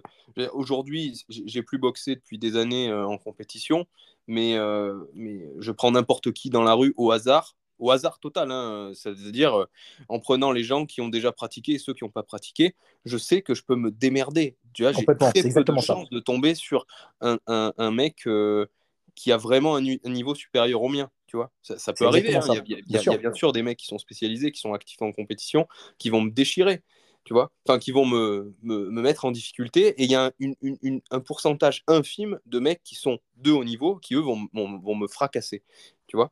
Mais euh, je serais assez serein de, de, tirer à la, à, la, à la loterie une seule personne et qui monte sur un ring avec moi. Je sais que je que j'ai d'immenses chances de gagner. Tu vois ce que je veux dire Ouais, bien sûr, bien sûr, complètement. Et, ça, ça c'est super bien. Là, tu parlais de la horde de zombies, mais c'est exactement la même, la même démarche, quoi. En fait, hein, c'est pareil. d'être polyvalent dans, dans, beaucoup de choses parce que tu sais pas à quoi tu vas être confronté demain. Les zombies, c'est peut-être improbable, mais euh, peut-être que ça va être une meute de chiens, peut-être que, ça, va être quelqu'un qui, un psychopathe qui veut, qui veut t'éliminer. Et à ce moment-là, voilà, c'est alors, on peut peut-être même extrapoler ça et parler de la violence. Je sais pas quelle est ton, ton, ta vision vis-à-vis de la self-défense, de, ta relation à la violence. Est-ce que tu, considères que la violence, elle est, euh, euh, présente aujourd'hui euh, et, c'est un risque que tu prends à chaque fois que tu sors dans la rue d'être confronté à de la violence? Ah, ça, c'est un sujet qui est, passionnant. En fait, c'est exactement l'optique pour laquelle je m'entraîne. C'est-à-dire qu'un exemple, je prends jamais de casque sur mes oreilles quand je suis dans la rue. Quand je suis dans les transports, jamais de casque sur les oreilles parce que je vais être prêt à toute éventualité. La violence, elle fait clairement partie de la vie aujourd'hui. Je suis absolument contre la violence. Je n'aime pas la violence. Fondamentalement, je n'aime pas la violence. Par contre, on y est confronté tous les jours. Et se dire que la violence euh, euh, ne résout rien, qu'on ne peut pas s'exposer à la violence, c'est mensonger, c'est même dangereux tu te balades avec ta famille, tu te fais agresser. Je refuse, je me refuse d'être impuissant face à une situation comme celle-ci. Mm. Parce qu'il y a des gens qui comptent sur toi. Il y a des gens qui vont compter sur toi. Et la violence, on y est exposé. Qu'on le veuille ou non, la violence fait partie de la vie. Et il faut y être préparé. On n'y est jamais vraiment préparé, c'est un peu mensonger. Mais il faut mm. en tout cas avoir toutes les armes pour pouvoir appréhender au mieux la situation. Oui, euh, mettre, mettre toutes les chances de, de son côté. Exactement. Aujourd'hui, on se dit que, enfin, toi, tu as pratiqué un peu des sports de combat, tu as le physique que tu as. Je veux dire, je pense pas qu'on t'emmerde tous les jours dans la rue, quoi. Mais ça peut euh, arriver, tu sais, une arme sortie, euh, une bande, euh, tout ce que tu veux. Je dis pas qu'on peut sortir toutes les situations. Hein. Une bande qui arrive, sont deux, trois, je vais me faire mm. fracasser, hein, quel que soit mon niveau. mais en tout cas, je pourrais mettre des gens à l'abri. Oui, et puis tu, tu as un aspect prévention qui prend en compte cette, euh, cette éventualité. Quand tu dis que tu mets pas un casque sur tes oreilles, c'est pareil, tu vas pas aller au milieu de la nuit dans un quartier chaud Exactement. pour rien. Tu vois, euh, On ne s'expose pas volontairement à la violence. Enfin, euh, je pense qu'il n'y a personne qui le fait, à part quelques, quelques détraqués. Je, je, fais tout pour me retirer de la violence. Mais hmm. je, me fais, je fais tout pour y être prêt quand je rentre à moi. En cas de besoin, j'ai j'ai une petite anecdote d'une personne de, ma famille qui, euh, qui, euh, qui était beaucoup, tu sais, dans, dans, les jeux vidéo en ligne, ce genre d'espace où, où il y a finalement beaucoup de violence verbale.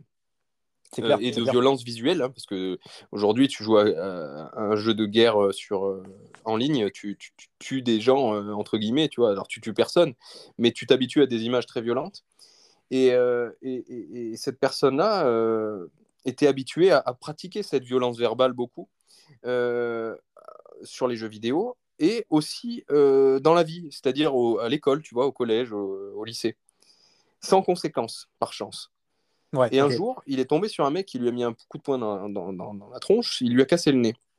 Et un des trucs qu'il m'a dit au téléphone, parce que je l'ai appelé pour rassurer un petit peu, je lui avais conseillé même de faire un peu quelques cours de boxe pour, pour, pour s'habituer à, à, une certaine forme de violence. Hein. Ça ne te prépare pas forcément à la rue, mais mais moi, je pense que c'est bien d'avoir fait l'expérience de prendre quelques pains dans, dans, la tronche. Je suis tout à fait d'accord avec ça.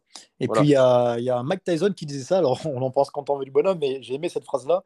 Les gens sont devenus trop à l'aise avec le fait de manquer de respect sans en prendre une dans la tronche. Exactement. Ça ne veut pas dire qu'il faut taper les gens qui vous manquent de respect, mais ça veut dire qu'avant de manquer de respect à quelqu'un, il faut se dire qu'est-ce qui se passe si cette personne-là, elle s'en prend à moi physiquement? Est-ce que je suis capable de l'assumer? Mais c'est tout à fait ça. Puis tu ne connais pas la situation que tu peux provoquer avec la violence verbale exactement. Je pense que c'est très important ça à avoir en, compte. Et, justement, ce, gars de ma famille, il m'a dit, je ne savais pas que c'était possible. Et, ça m'a frappé. Parce que je pense qu'il y a beaucoup de gens qui ne savent pas que c'est possible. Alors, alors même, tu vois, que, que tu es habitué à des, images de, guerre qui sont fausses. Alors toi, tu as été vraiment dans l'armée. Je ne sais pas si tu as été sur les théâtres d'opération. J'ai eu quelques missions, ouais. Est-ce que, est-ce que, c'est quoi ton avis Alors là, on digresse à fond, hein, mais c'est quoi ton avis sur, sur la banalisation un petit peu de la violence au, cinéma ou, ou, dans les jeux vidéo par rapport à, la réalité du terrain? Eh ben, c'est hyper intéressant parce que je trouve qu'on est de plus en plus confronté à la violence, euh, j'ai envie de dire fictive, enfin fictive en tout cas au niveau visuel, par contre verbale elle est bien présente, mmh mais on n'a jamais été aussi peu prêt à l'accueillir et à réagir en fonction d'une situation. Si tu vas te donner un très bon exemple, les jeux vidéo, c'est l'exemple avec le cinéma qui est flagrant. Euh, ils sont les jeunes ou les moins jeunes, hein, en tout cas les joueurs ou les, spectateurs, sont confrontés à cette violence quotidiennement dans leurs activités, euh, mais ils en sont totalement déconnectés. Ils en sont totalement déconnectés. L'exemple de quelqu'un qui va t'insulter dans la rue, il n'imagine pas possible qui peut se tomber face à un détraqué en face, qui va lui en mettre une, il va s'en souvenir toute ta vie, voire pire. Ils sont totalement déconnectés de cette situation-là. Mm. C'est-à-dire qu'ils sont, euh, ils sont très à même de, te traiter de connard. C'est un truc très con. Hein. Euh, les mecs un peu virulents en voiture qui s'arrêtent, euh, ça dégénère souvent de là. Hein. Qui vont t'insulter, qui vont te faire un gros doigt, qui vont traiter de tous les noms, sans, sans imaginer possible que le mec, par exemple, te fasse une queue de poisson, s'arrête, te sorte, que ce soit avec une arme ou sans arme. Mm. Et là, ils sont totalement démunis. Alors que c'est eux qui ont provoqué cette situation. Je, je, ne dis pas que le mec a raison de sortir lui mettre une mandat dans la gueule. Par contre, c'est des situations qui peuvent arriver, qui vont arriver. Mmh. arriver. C'est clair net, ils en sont totalement déconnectés. Et je pense que plus tu es exposé à la vraie violence, à la violence bien réelle, moins tu as envie d'être dans ces situations-là. Et moins tu as envie de provoquer des situations qui te mettraient face à la violence. Mmh. Tout à fait d'accord. Alors là, on parlait de ton expérience militaire, mais c'est vrai aussi, je trouve, pour les sports de combat, il y a beaucoup de, de, de jeunes un peu turbulents, on va dire, euh, bagarreurs qui, euh, qui, trouvent leur équilibre en pratiquant euh, des sports comme de la boxe ou du, du MMA aujourd'hui, c'est très en vogue. Parce qu'à un moment donné, ils ont ça fait partie. Raphaël Yodra, dans le podcast que j'avais fait, en parlait aussi. L'exposition à la violence, elle fait partie un petit peu de. Pas de nos besoins primaires, mais à un moment donné, on est fasciné par ça. Si ça marche aussi bien que ce soit au cinéma, dans les jeux vidéo, c'est que il faut le dire, on aime ça. Attention, hein. ah, complètement. Je, parle de violence, je parle pas de cruauté, je parle pas de, de, de faire du mal à quelqu'un qui, qui a rien demandé. Ça, euh, ça, pour moi, ça reste de la déviance, euh, à mon sens. Par contre, euh, me, battre avec quelqu'un qui a envie de se battre aussi, c'est quelque chose qui me fascine. Et c'est pour ça que je pratique les sports de combat depuis aussi longtemps. Et, et, les bagarres entre, entre collégiens, entre écoliers, c'est un peu ça aussi. Hein. C'est, ah, complètement ça, marche, ça, c'est pas grave parce que souvent, quand tu es à l'école, au collège, c'est des enfants qui se tapent dessus. Euh, les, forces en présence sont pas du tout la même chose que quand deux adultes euh, se, mettent sur la gueule. Complètement. souvent, ça finit à, l'hôpital. Euh, les sports de combat, c'est une bonne transition pour ça et ça, évite de, de s'exposer à des situations vraiment dangereuses où, comme tu l'as dit, tu maîtrises rien. Un mec peut sortir une lame à, tout moment. Euh, je veux dire, dans... j'ai jamais vu un mec sortir un couteau euh, de son gant de boxe sur un... une salle de boxe. ça reste relativement contrôlé. Par contre, ça, ça permet de canaliser les choses. Ah, tout à fait d'accord avec ça. Ouais. En même temps, de se, préparer aussi. Quoi. Hein, euh, dire, ce... demain, quelqu'un me met un coup de poing là, sorti de nulle part dans la rue, ça va me faire bizarre quand même. Hein. Ah complètement. Tu, on n'est pas préparé à ça, on n'est pas échauffé. On n'est jamais, on n'est jamais prêt pour cette situation-là. Mais je reste convaincu qu'on l'est beaucoup plus que quelqu'un qui a jamais pris un coup dans la tronche. Puisqu'il y a cette notion d'affrontement en fait. L'affrontement, c'est quelque chose que quand tu n'as jamais vécu ça, comme tu le dis, ça va te faire tout drôle le jour où ça, t'arrive dans un cadre non contrôlé. Prends n'importe quelle personne qui n'a jamais eu d'affrontement, que ce soit dans le sport ou ailleurs, mets-le sur un ring avec un sparring très light, c'est un exercice hein, pour quelqu'un qui l'a jamais fait. Même avec un partenaire euh, qui va vraiment te ménager, c'est vraiment un exercice d'avoir quelqu'un face à toi avec les points levés. Mm. C'est psychologiquement déjà une énorme, euh, euh, je dirais pas jusqu'à un traumatisme, mais pour quelqu'un qui n'est pas habitué à ça. Alors imagine si ça t'arrive dans la rue avec quelqu'un qui veut ta peau et qui n'a jamais eu d'affrontement dans sa vie. Ça fait bizarre. Non, c'est sûr. Je trouve que c'est en opposition avec les sports individuels, euh, mais vraiment individuels, du genre euh, course à pied, musculation, etc. Ouais, complètement. Où, tu es, euh, entre guillemets, tu fais un marathon. Bien sûr, à moins que tu sois parmi les meilleurs et que tu essayes de, de, gagner, tu vois, voilà, où y a, et encore, tu vois. C'était tout seul, quoi. Tu vois, tu es content quand tu le finis tu essaies de faire le meilleur temps possible. Donc tu, tu, te bats plus avec ton toit du marathon d'avant qu'avec tes adversaires. Ouais, complètement, Alors que tu montes sur un ring, il n'y en a qu'un des deux qui gagne. À part des cas très exceptionnels où il y a des égalités, mais le, but, c'est de, dominer l'autre, d'être plus fort que l'autre. Ouais, c'est très explicite. Hein. Il n'y euh, a, pas de mensonge. Hein. Alors, j'utilise pas les autres, autres sports, je m'intéresse à un de sport, mais c'est vrai que là, euh, c'est toi face à ton opposant. Hein. et c'est très stressant. C'est très, très stressant. Et euh, c'est pour ça aussi qu'on va chercher euh, cet inconfort-là. Parce qu'il y, y a, un stress du fait que, tu sais, il y a cette, euh, cette, cette, phrase aussi. Alors, je ne sais pas qui a prononcé ça, mais moi, je, je l'adore. C'est quand tu, tu abordes une, une, situation dangereuse ou à risque ou un combat, il faut que tu te comportes comme si tu étais sur la rampe de l'Arche de Noé et tu le troisième singe. Ah, elle est belle celle-là, carrément, carrément. Voilà, c'est c'est l'essence même du fait de rien lâcher et de, et de tout mettre de, de ton côté pour, pour, pour triompher. Donc c'est et quand je dis triompher, je parle d'un adversaire ou d'une situation. Hein. C'est pour ceux qui ont, qui ont des problèmes dans la vie, pour joindre les deux bouts, pour, pour, pour payer leurs factures, etc. C'est un état d'esprit qui est global. C'est exactement ça, c'est global, tout à fait. Ok, très profond comme réflexion. Ouais, c'est clair. mais c'est un sujet qui me passionne. C'est un sujet qui me passionne. Et c'est vrai qu'on là, on parle de sport de combat, d'affrontement, mais en fait, tu as, tu as fait une très belle conclusion. C'est que c'est valable sur tous les aspects de ta vie. On parle beaucoup de sport parce que c'est notre domaine, mais euh, les difficultés que tu vas rencontrer dans ta vie, parce que tu en auras forcément, euh, c'est comment tu les appréhendes. je pense que tout euh, toute cette vibe, toute cette mentalité, toute cette démarche mentale que tu as quand tu pratiques ton sport, ou tes sports, ou ton activité physique, quelle qu'elle soit, elle te sert pour plein d'autres domaines dans ta vie. Mmh. Ouais, bah, j'ai par exemple jamais trop aimé, même si j'en fais hein, de temps en temps, le, le cardio pour, euh, pour euh, brûler de la calorie. Tu sais, ouais, euh, genre me mettre sur un vélo et, et pédaler. Tu vois, un vélo d'appartement. Je l'ai fait, hein, je l'ai fait dans des périodes où je cherchais vraiment à, à consommer plus, pour, soit pour, pour augmenter mes capacités cardiovasculaires, soit pour, pour juste brûler des calories pour, pour sécher. J'ai déjà pris une manette de, de jeux vidéo et je me suis mis sur un vélo pendant deux heures mais il n'y a aucun. Tu vois, tu n'as pas ce feeling-là d'avoir affronté quelque chose à la fin. Exactement. En fait, tu as tu... le vélo stationnaire ou le. Alors attention, je vais me faire des ennemis, mais les tapis de course. J'ai une ceinture à part pour certains cas particuliers, soit pour ceux qui veulent traquer précisément la vitesse ou des choses comme ça, euh, ou des gens qui ont dans la capacité de les courir dehors pour X raison. Je trouve que c'est une catastrophe monumentale. Euh, le vélo stationnaire, il y a tellement de choses à faire dehors. Prends un vélo, sors. Sais qu'il y a des gens qui marchent, hein, qui font, ah, leurs 10 000 pas euh, par jour. On, on, parle souvent de 10 000 pas par jour. Moi, j'aime je trouve que c'est une bonne base. Enfin, c'est une bonne base. 10 000 pas par jour, faut pas aller. Quand tu commences à aller les faire et tu tournes autour de ton pâté de maison, c'est pareil que de marcher sur, sur un tapis. C'est clair. C'est clair. En fait, c'est l'objectif. Les 10 000 pas, je pense qu'il faut les voir comme un objectif du fait d'être en mouvement faut pas se dire, OK, je n'ai pas fait mes 10 000 pas, je marche autour de ma maison jusqu'à ce que j'ai fait 10 000. Non, en fait, c'est un lifestyle. Les 10 000 pas, je pense qu'il faut vraiment le prendre comme un lifestyle. C'est-à-dire que je suis actif, je vais faire un maximum de choses à pied, je vais faire mes petites courses au magasin qui sont à côté, j'y vais à pied. C'est ça l'optique des 10 000 pas, en fait. C'est pas se dire, je fais absolument mes 10 000 pas, quitte à marcher autour de ma chaise. Je hmm. pense que c'est vraiment l'optique euh, qu'il faut prendre. Et euh, 10 000 pas, c'est une excellente base quand tu les fais quotidiennement sans t'en rendre compte. C'est que tu es quelqu'un d'actif. Maintenant, je pense qu'il ne faut pas se contenter de ces 10 000 pas. Je préférais quelqu'un qui en fait 4 000 3000, hmm. mais qui a une activité physique à côté, sur un sport par exemple, sur d'autres choses. Et qu'est-ce que, est-ce que toi, euh, dans toute activité physique que tu pratiques, tu cherches à progresser? Je parle que ce soit en musculation, mais aussi euh, quand tu vas courir, etc. Est-ce que tu, tu mesures quelque chose pour essayer de progresser par rapport à la séance précédente euh, dans à peu près tout ce que tu fais ou pas spécialement? Quasi systématiquement. Quasi systématiquement, je traque beaucoup de choses. Hein. J'ai, j'ai un carré d'entraînement un peu à l'ancienne avec mon petit carnet, je note tout à la main. Euh, j'aime bien savoir où j'en suis et ça me permet surtout de me challenger sur une séance, quelle qu'elle soit. Par exemple, je pars pour une séance de renfort. Euh, je m'entraîne beaucoup au poids du corps ou poids du corps avec charge. Hein. Mm. Euh, il faut que je fasse mieux que la fois précédente. Il faut que je fasse mieux. Ok, j'ai une connerie, j'ai fait 3 x 8 plus, plus 30. Il faut que j'en fasse 3 x 8 plus 31,25.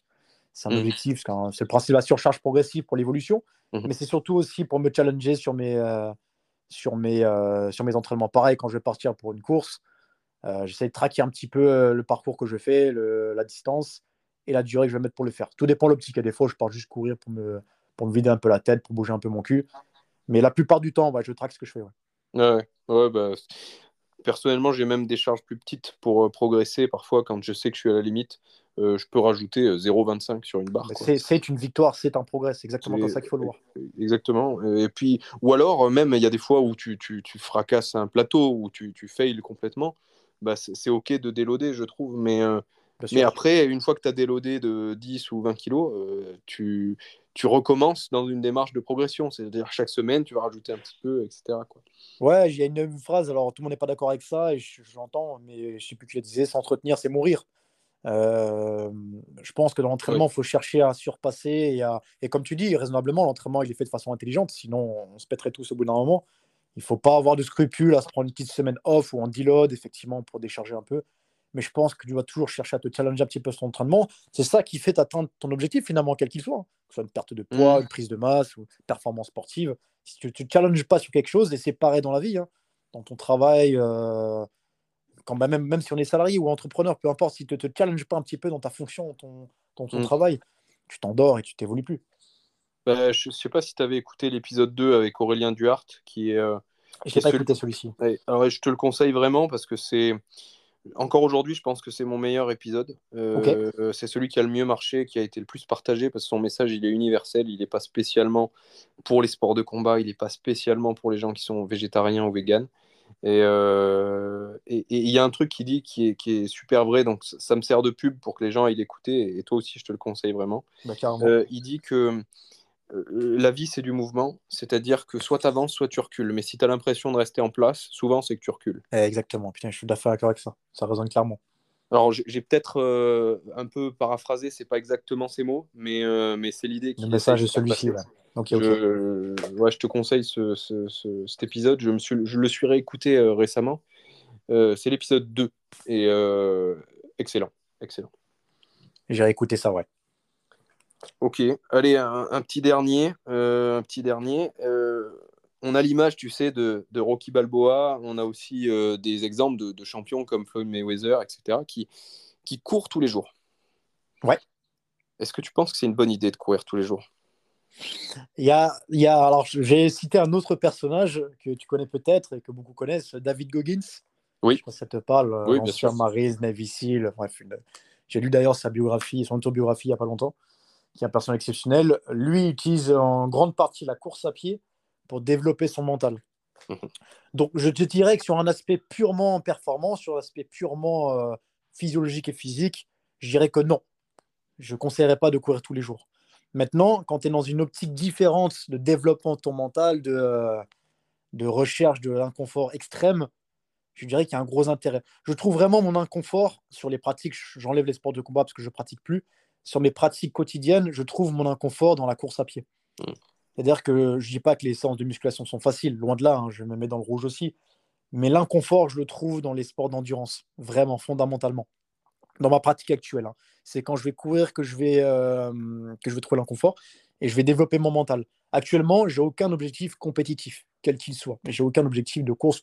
J'ai un petit objectif en tête quand même pour l'année prochaine, un petit triathlon, mais ça, c'est, ce sera une pratique encore un peu différente. Mmh je cours surtout quand il fait moche, je cours surtout quand il fait froid, je cours surtout quand il pleut. Pourquoi? Parce que c'est l'aspect mental qui m'intéresse actuellement sur la course à pied. Donc, sur une démarche de coaching avec un, un élève qui souhaite perdre du poids, je ne le ferai pas courir tous les jours, absolument pas. S'il n'aime pas courir, il ne courra même pas du tout. Hmm. Par contre, euh, dans l'aspect développement de ton mental, je pense que la course à pied a une grande place dedans. Euh, c'est une vision que beaucoup ne partagent pas, hmm. mais c'est là-dedans que je vais trouver l'inconfort, encore une fois. Alors, il y a le côté inconfortable, il y a le côté gratuit, entre guillemets. Hein, je dis bien entre guillemets, parce qu'aujourd'hui, tu achètes des bonnes baskets, c'est, un petit budget, tu, déposes un rein euh, sur le comptoir. complètement. Voilà, mais, euh, mais effectivement, euh, tu mets tes baskets, tu sors, tu cours. Il n'y a pas de, de, de, club, enfin, il y a des clubs qui existent, mais en, bien la sûr, plupart des gens courent tout seul. Quoi. Complètement, c'est clair. Et d'ailleurs, je déteste courir avec d'autres gens, personnellement. Je déteste, je déteste ça, les courses en groupe. Je n'aime pas du tout ça. Alors, mais on l'a fait tellement que j'aime pas du tout. Ça, ça, peut pas être optimal quelque part, parce que il y a toujours une différence de niveau. Donc, il y en a un des deux qui surcourt, entre guillemets et l'autre qui, euh, qui, qui l'attend toutes les 10 minutes. C'est. Euh, ouais, c'est clair. J'aime pas trop. Je préfère être à mon rythme. Je me mets dans le rouge, c'est moi qui choisis de me mettre dans le rouge. Quoi. Exactement. exactement. Puis il y a cette notion de. Enfin, en tout cas pour moi, de c'est mon moment à moi, j'ai besoin d'être moi et moi-même. J'ai pas forcément envie d'être avec quelqu'un, partager ce moment-là. Je ressens pas le besoin en tout cas. Ouais, bien sûr. Ben, je parlais en début, euh, en début d'épisode de, de, de, mon petit chat qui est décédé la semaine dernière, enfin cette semaine. Euh, bah, ça m'a fait du bien de courir, tu vois, depuis. Je suis allé courir euh, bah, la veille, euh, quand il était déjà bien malade. J'avais besoin de ce moment. Ça m'a fait beaucoup de bien, tu vois. C'est un moment avec toi-même. C'est l'inverse, on va dire, de, de, des sports de combat, je trouve, où tu as cette confrontation. Là, pour le coup, tu, tu mets les choses au point avec toi-même, dans cet, cet inconfort, je trouve. Ouais, complètement. complètement ouais, non, c'est très, euh, c'est, très bien pour ça. Euh, maintenant, je ne sais pas si tu es allé un petit peu en Thaïlande aussi. Euh, je, me suis entraîné un peu dans un camp là-bas. Non, j'ai jamais été en Thaïlande. c'est, une expérience intéressante, hein, même, même pour quelqu'un qui qui n'a pas envie de faire des combats particulièrement. S'entraîner au rythme un petit peu des Thaïlandais là-bas. Il y a un truc que je n'ai pas fait, que faisaient, c'est qu'ils couraient tous les matins. Alors que tu te, bouffes 5 euh, à 6 heures d'entraînement en cumulé dans la journée. Hein, c'est clair, clair. Et tous les matins à 7h ou 7h30, ils allaient courir et parfois ils faisaient 10 bornes, quoi. ça, je l'ai pas fait. Plus, À un moment donné, moi, je tape dans des PAO ou dans des sacs de frappe, je fais du sparring tous les jours, toute la journée. J'ai pas besoin de courir, quoi. D'ailleurs, j'ai jamais eu un, un, cardio aussi infini que quand je suis revenu d'un mois d'entraînement quotidien dans ces conditions sans avoir couru une seule fois. Sans avoir couru, ouais, c'est ça qui est génial. je ne sais pas pourquoi ils courent autant. Euh, souvent, ils sont quand même légers. Hein. On est sur des. Il n'y avait pas beaucoup de mecs de plus de 70 kilos qui, euh, qui, euh, qui couraient tous les jours comme ça. Hein. Ah, ouais, c'est clair. Mais bon, c'est ouais, un peu d'accord avec toi sur l'aspect sur l'aspect bénéfique de la course. par contre, ouais, jamais de ma vie je pourrais courir tous les jours, quoi. À moins, à moins, bien sûr, que mon objectif ce soit que la course à pied, devenir plus fort en course à pied, euh, faire des marathons, des choses comme ça. C'est tout à fait ça, ouais, sur du spécifique. Moi, je pense dans tous les cas que la course à pied, c'est pas le meilleur moyen de développer son cardio. Après, tout dépend de quoi on parle, hein, de, mm. où dans quelle qualité on veut développer. Euh, quelqu'un qui veut développer un bon cardio, euh, la course à pied, pour moi, c'est pas le meilleur moyen. Par contre, effectivement, tu prépares un marathon, tu prépares un semi ou quelle que soit la distance, tu vas devoir mettre tes baskets et aller courir. Hein. Bah, bien sûr. Et du coup, c'est quoi le meilleur moyen de développer ton cardio selon toi? Alors, encore une fois, tout dépend de quoi on parle. Par exemple, quelqu'un qui va travailler dans, un sport de combat, je pense développer son cardio, bah, comme tu disais, c'est frapper dans des PAO. Quelque chose de beaucoup plus spécifique qui va développer ton mhm. cardio dans l'optique dans laquelle tu vas travailler. Quelqu'un qui veut travailler sur un marathon, c'est ce qu'on disait, il va aller courir, il va développer son cardio spécifique au sport auquel il va pratiquer. Tu vois, quelqu'un qui va faire du basket, par exemple, il aura beaucoup de, plus d'intérêt de travailler sur du fractionné, quel qu'il soit, sur des relances, et choses comme ça. En fait, ça dépend de l'optique dans laquelle tu veux développer ton cardio. Mhm. Euh, moi, dans mon optique à moi, où je n'ai pas d'objectif compétitif, je travaille sur différents aspects. Je vais faire des footings sur plus ou moins grosses distances et je vais faire énormément d'intervalles training en circuit, par exemple. Les choses qui vont, feront que je serai à l'aise dans n'importe quelle situation où il faut démarrer rapidement et avoir un cardio euh, disponible de suite, ou des choses où je devrais travailler sur du plus long terme, m'échapper ou courir après quelqu'un, ne pensez pas. Mais euh, voilà, il faut que je sois performant dans plusieurs domaines, donc je vais travailler dans différents domaines, de fractionner, de, de l'aérobie fondamentale ou d'autres domaines comme ça. Bah c'est, ça te permet d'être prêt, euh, un minimum prêt à toute situation. Et en même temps, si à un moment donné, tu veux te, te, merde, te spécialiser dans quelque chose, euh, c'est-à-dire demain, voilà, tu as un challenge, tu lances un challenge, tu vas aller faire un combat de boxe anglaise, ta préparation, elle sera beaucoup moins longue en, en étant polyvalent là aujourd'hui que si tu faisais que de la course à pied euh, à, à, 140 BPM euh, Exactement. constant euh, tous les jours, toute ta vie. Quoi. Et tu l'as dit tout à l'heure, il y a toujours des, des, des contre-exemples, en tout cas là je te parlais de mon avis, mais des, des, des, boxeurs qui vont courir tout le temps, etc. Alors on va te dire, ouais, il faut courir parce que Mohamed Ali faisait, voilà. Mm. Il y a toujours des contre-exemples comme ça, et c'est pas parce que de grands champions le faisaient que c'est forcément la méthode optimale pour le faire notamment euh, quand on, on, pense à Mike Tyson ou Floyd Mayweather, par exemple, qui, ont, qui avaient l'habitude de, de, courir, enfin en tout cas qui le disaient, hein, parce qu'il y a toujours, il faut faire attention un peu, notamment avec les Américains, il y a un côté mythe, il y a un côté, euh, enfin pour ceux qui croient que Mike Tyson a, coaché Francis Ngannou pour son combat contre voilà, Fury, euh, il, faut sortir du monde des bisounours, c'est de, de, la com, c'est purement de la com. Mike Tyson n'en a rien à foutre de ça, mais par contre, d'un coup on parle de Mike Tyson alors que plus, plus grand monde en parlait du Mike Tyson d'aujourd'hui, on va dire. Bref, complètement. Tout ça pour dire, mais admettons qu'il le fasse. En tout cas, Floyd, Mayweather, c'était assez connu qu'il que, allait euh, prendre deux trois selfies en boîte de nuit et puis qu'il sortait son sac avec ses baskets euh, sur le parking de la boîte de nuit et qu'il allait courir. Euh, c'est de l'anxiété qui l'a amené à ça. c'est pas vraiment qu'il en avait besoin. C'est un gars qui s'entraînait tous les jours, qui, comme tu dis, qui tapait au PAO. il n'avait pas besoin de courir en plus. Hein. Mais lui, psychologiquement, ça lui faisait du bien de se mettre dans cet inconfort, euh, de se dire qu'il s'entraînait plus que ses adversaires, parce que euh, Mayweather est un des, des, plus gros anxieux que, qui ait jamais été euh, connu. Hein. Je ne sais pas si tu t'es un peu intéressé à son... Je t'avoue pas du tout. À son histoire. Alors, on aime ou pas le personnage. Hein. Moi, je le trouve détestable sur beaucoup de points, comme, comme Conor McGregor dans son genre. Mmh. Mais, mais par contre, euh, si tu, tu, tu, regardes un peu son parcours, et même tu l'écoutes, il le dit lui-même, c'est un énorme anxieux. C'est un, mec qui a une peur panique de, de, de perdre. il y a une vidéo qui est un peu virale d'un de ses combats amateurs qu'il avait perdu où, où il est en, pleurs euh, alors qu'il il a rien. Enfin, tu vois, il n'est même pas abîmé euh, son visage. Ah bien sûr, ouais. Mais, mais, tu sens la douleur de ce mec-là. Et, et, et, je pense que s'il a fait la carrière qu'il a fait, alors on peut le critiquer pour plein de raisons, euh, c'est aussi parce qu'il s'est donné les moyens de, de jamais perdre en, cherchant cet inconfort à fond. quitte à ce que ce soit pas optimal pour son entraînement, hein, parce que courir au milieu de la nuit à 3 heures du mat, euh, quand tu t'es déjà entraîné toute la journée, c'est limite néfaste quoi, hein, pour ah, ton bah, entraînement. C'est clair. par contre, pour ton mental, ça peut t'amener. Euh, et ouais, il faut toujours faire cette, euh, cette, ce paradoxe, tu sais, entre le, le, ce qui est bon pour ton physique, pour ton développement physique, tes performances. Parce qu'effectivement, on entend souvent cette. il y a toujours cette course à la productivité au niveau de l'entraînement, il faut se lever à 5 h du mat, voilà, pour faire ça à 5h30, etc c'est pas forcément une chose qui est optimale pour ton développement physique, hein, surtout si c'est au détriment du sommeil. Par contre, il y a des choses qui vont développer ton mental. Est-ce qu'on en a besoin? Peut-être pas. Mais en tout cas, il y a des gens, des athlètes, tu me donnes l'exemple de, de, Mayweather par exemple, euh, sur qui ça réussit, mais pas directement sur leur préparation physique qui est optimale. C'est qu'ils ont, ça leur développe peut-être ce mental pour appréhender les situations qu'ils ont besoin d'appréhender. C'est clair, c'est clair. Je sais pas si tu l'as fait toi aussi un peu de te lever tôt le matin pour. Euh, Bien sûr. Alors moi je le faisais plus par, euh, par nécessité parce que c'était le seul moment où je pouvais m'entraîner donc j'avais pas trop le choix. Mais j'ai gardé un petit peu cette habitude. Je le fais plus systématiquement. Mais il m'arrive de me lever très tôt et faire de l'entraînement tôt. Même si j'ai pas une journée chargée, ça permet quand même d'avoir euh, la tête à autre chose dans la journée et de me dire que c'est fait et que j'ai pas besoin de m'y retourner le soir. Oui, ça libère du temps. Je, l'ai fait aussi des années. Je, pareil, je le fais un peu moins maintenant.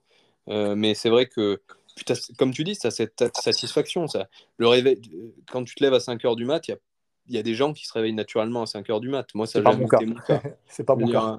Le réveil qui sonne à 5 h du mat pour aller m'entraîner, c'est euh, à chaque fois, je, je, me fais violer par mon réveil. Hein. Ah, ça pique sévèrement, ouais, c'est clair. Voilà, mais une fois que tu y es, tout se passe bien parce que souvent, ce genre d'entraînement, tu les fais euh, en mode pilote automatique un petit peu, hein, parce qu'il ah est quand même 5 h du mat.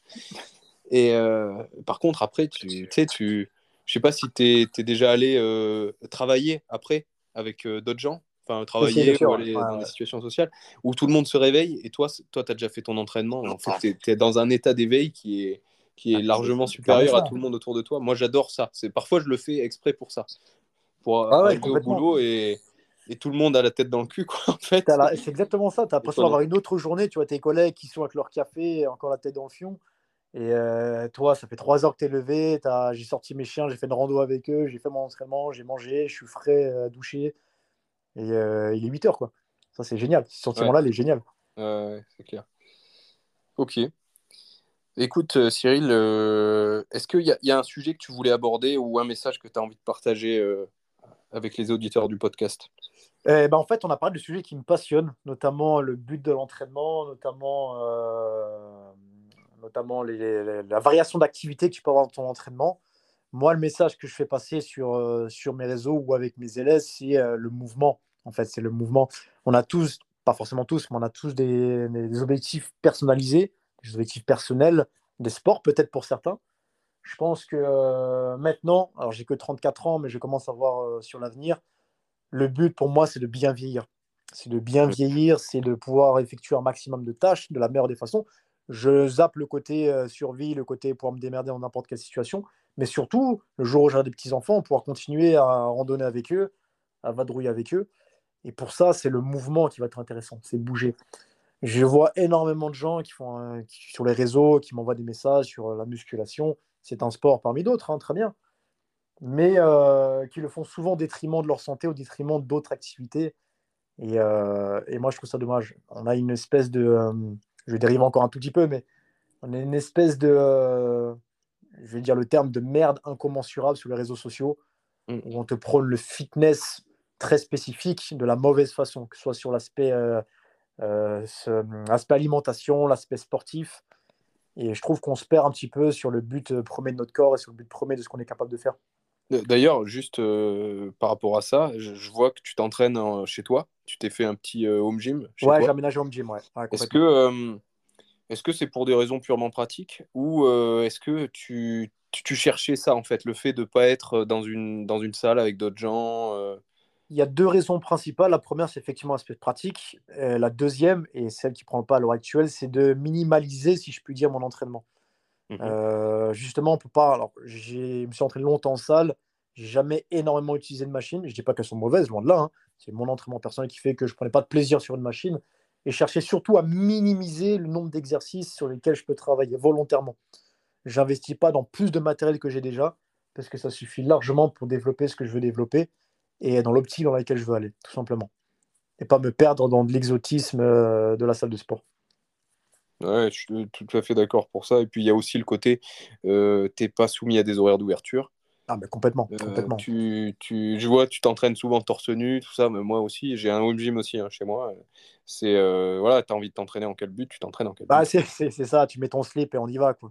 Et les vêtements, je ne critique pas ça, j'aime bien les vêtements en général, mais les vêtements de sport, moi, je mets des t-shirts troués et un short qui date d'il y a 6 ans, qui est délavé, je le mets.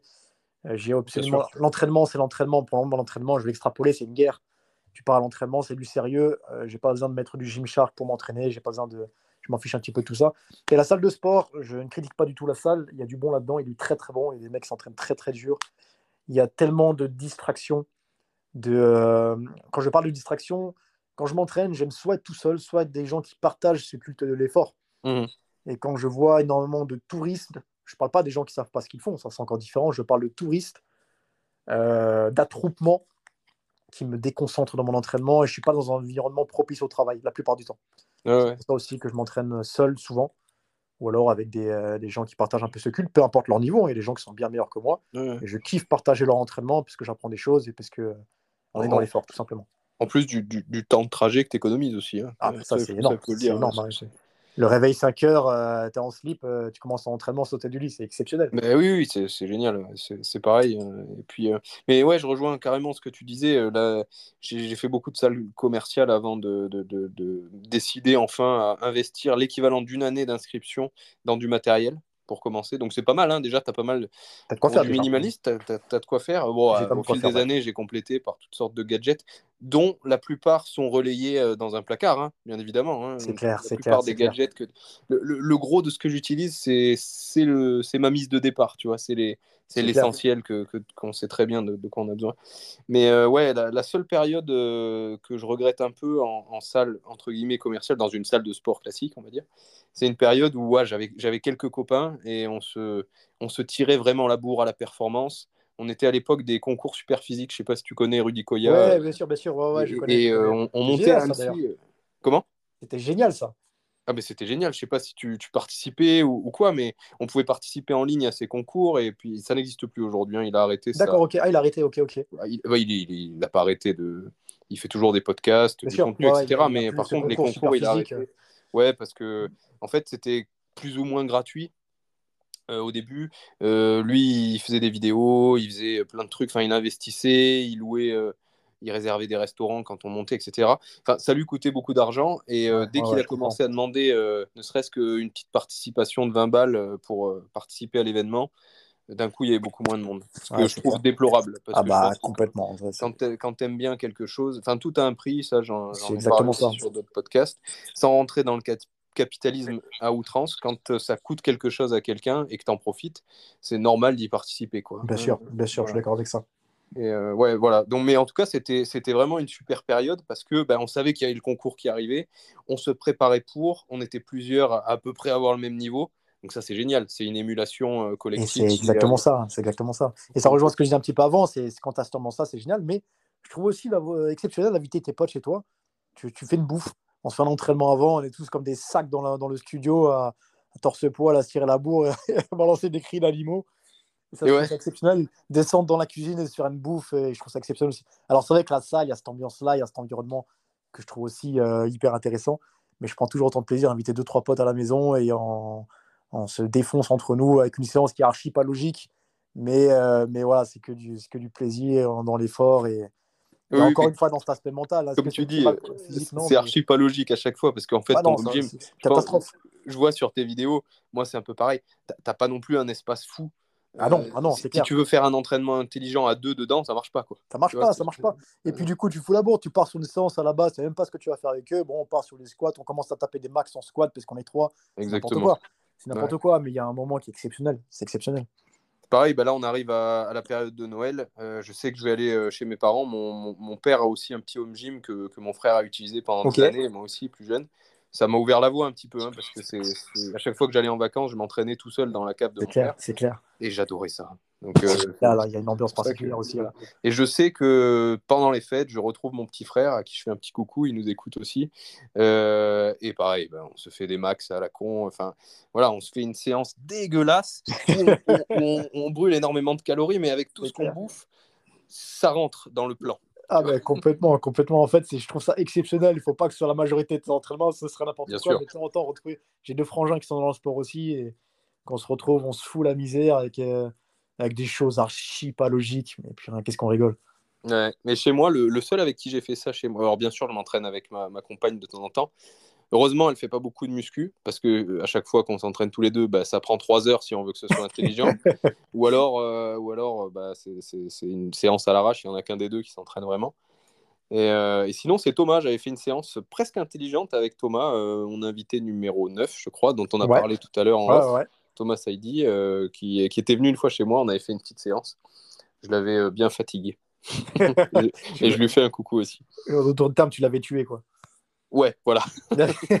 Employons les puis, euh, ouais, j'avais même sorti le sac de frappe. Il voulait apprendre un petit peu quelques, quelques techniques. Ok, ok. Et, euh, et je me rappelle que, que, je lui avais montré une guillotine aussi parce qu'il connaissait pas du tout le truc.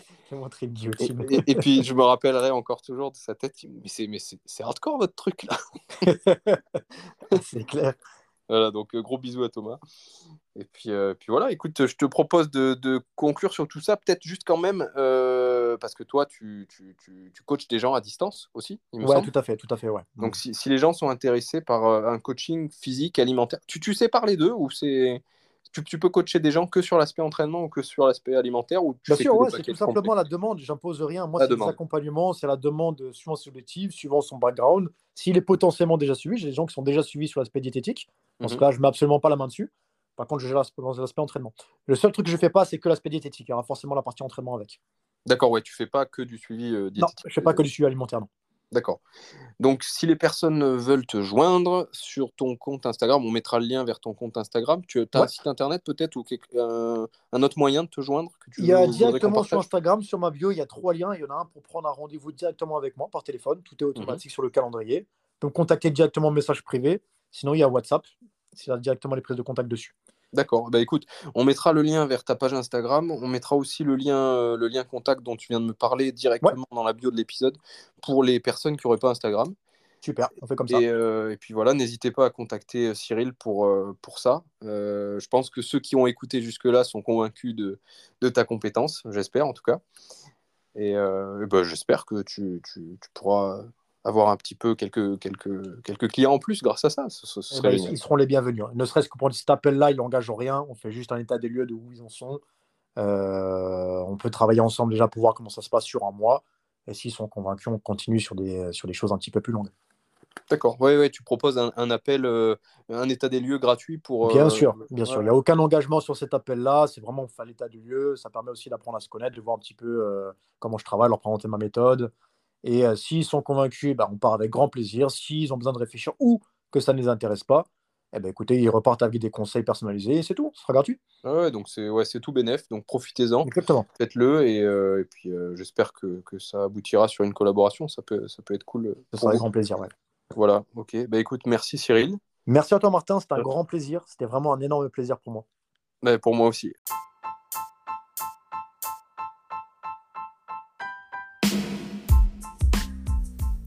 Si vous êtes encore là, c'est que vous avez apprécié l'épisode. Alors avant tout, rendez-vous sur la page Instagram de l'invité que vous trouverez en description de cet épisode. Envoyez-lui un petit message pour lui dire que vous avez apprécié. Laissez-nous des commentaires sur les plateformes où ça se voit, comme Apple ou YouTube, c'est très important. Ça permet de donner envie à d'autres de nous découvrir. Tous les liens sont en description et moi je vous dis à la prochaine. Salut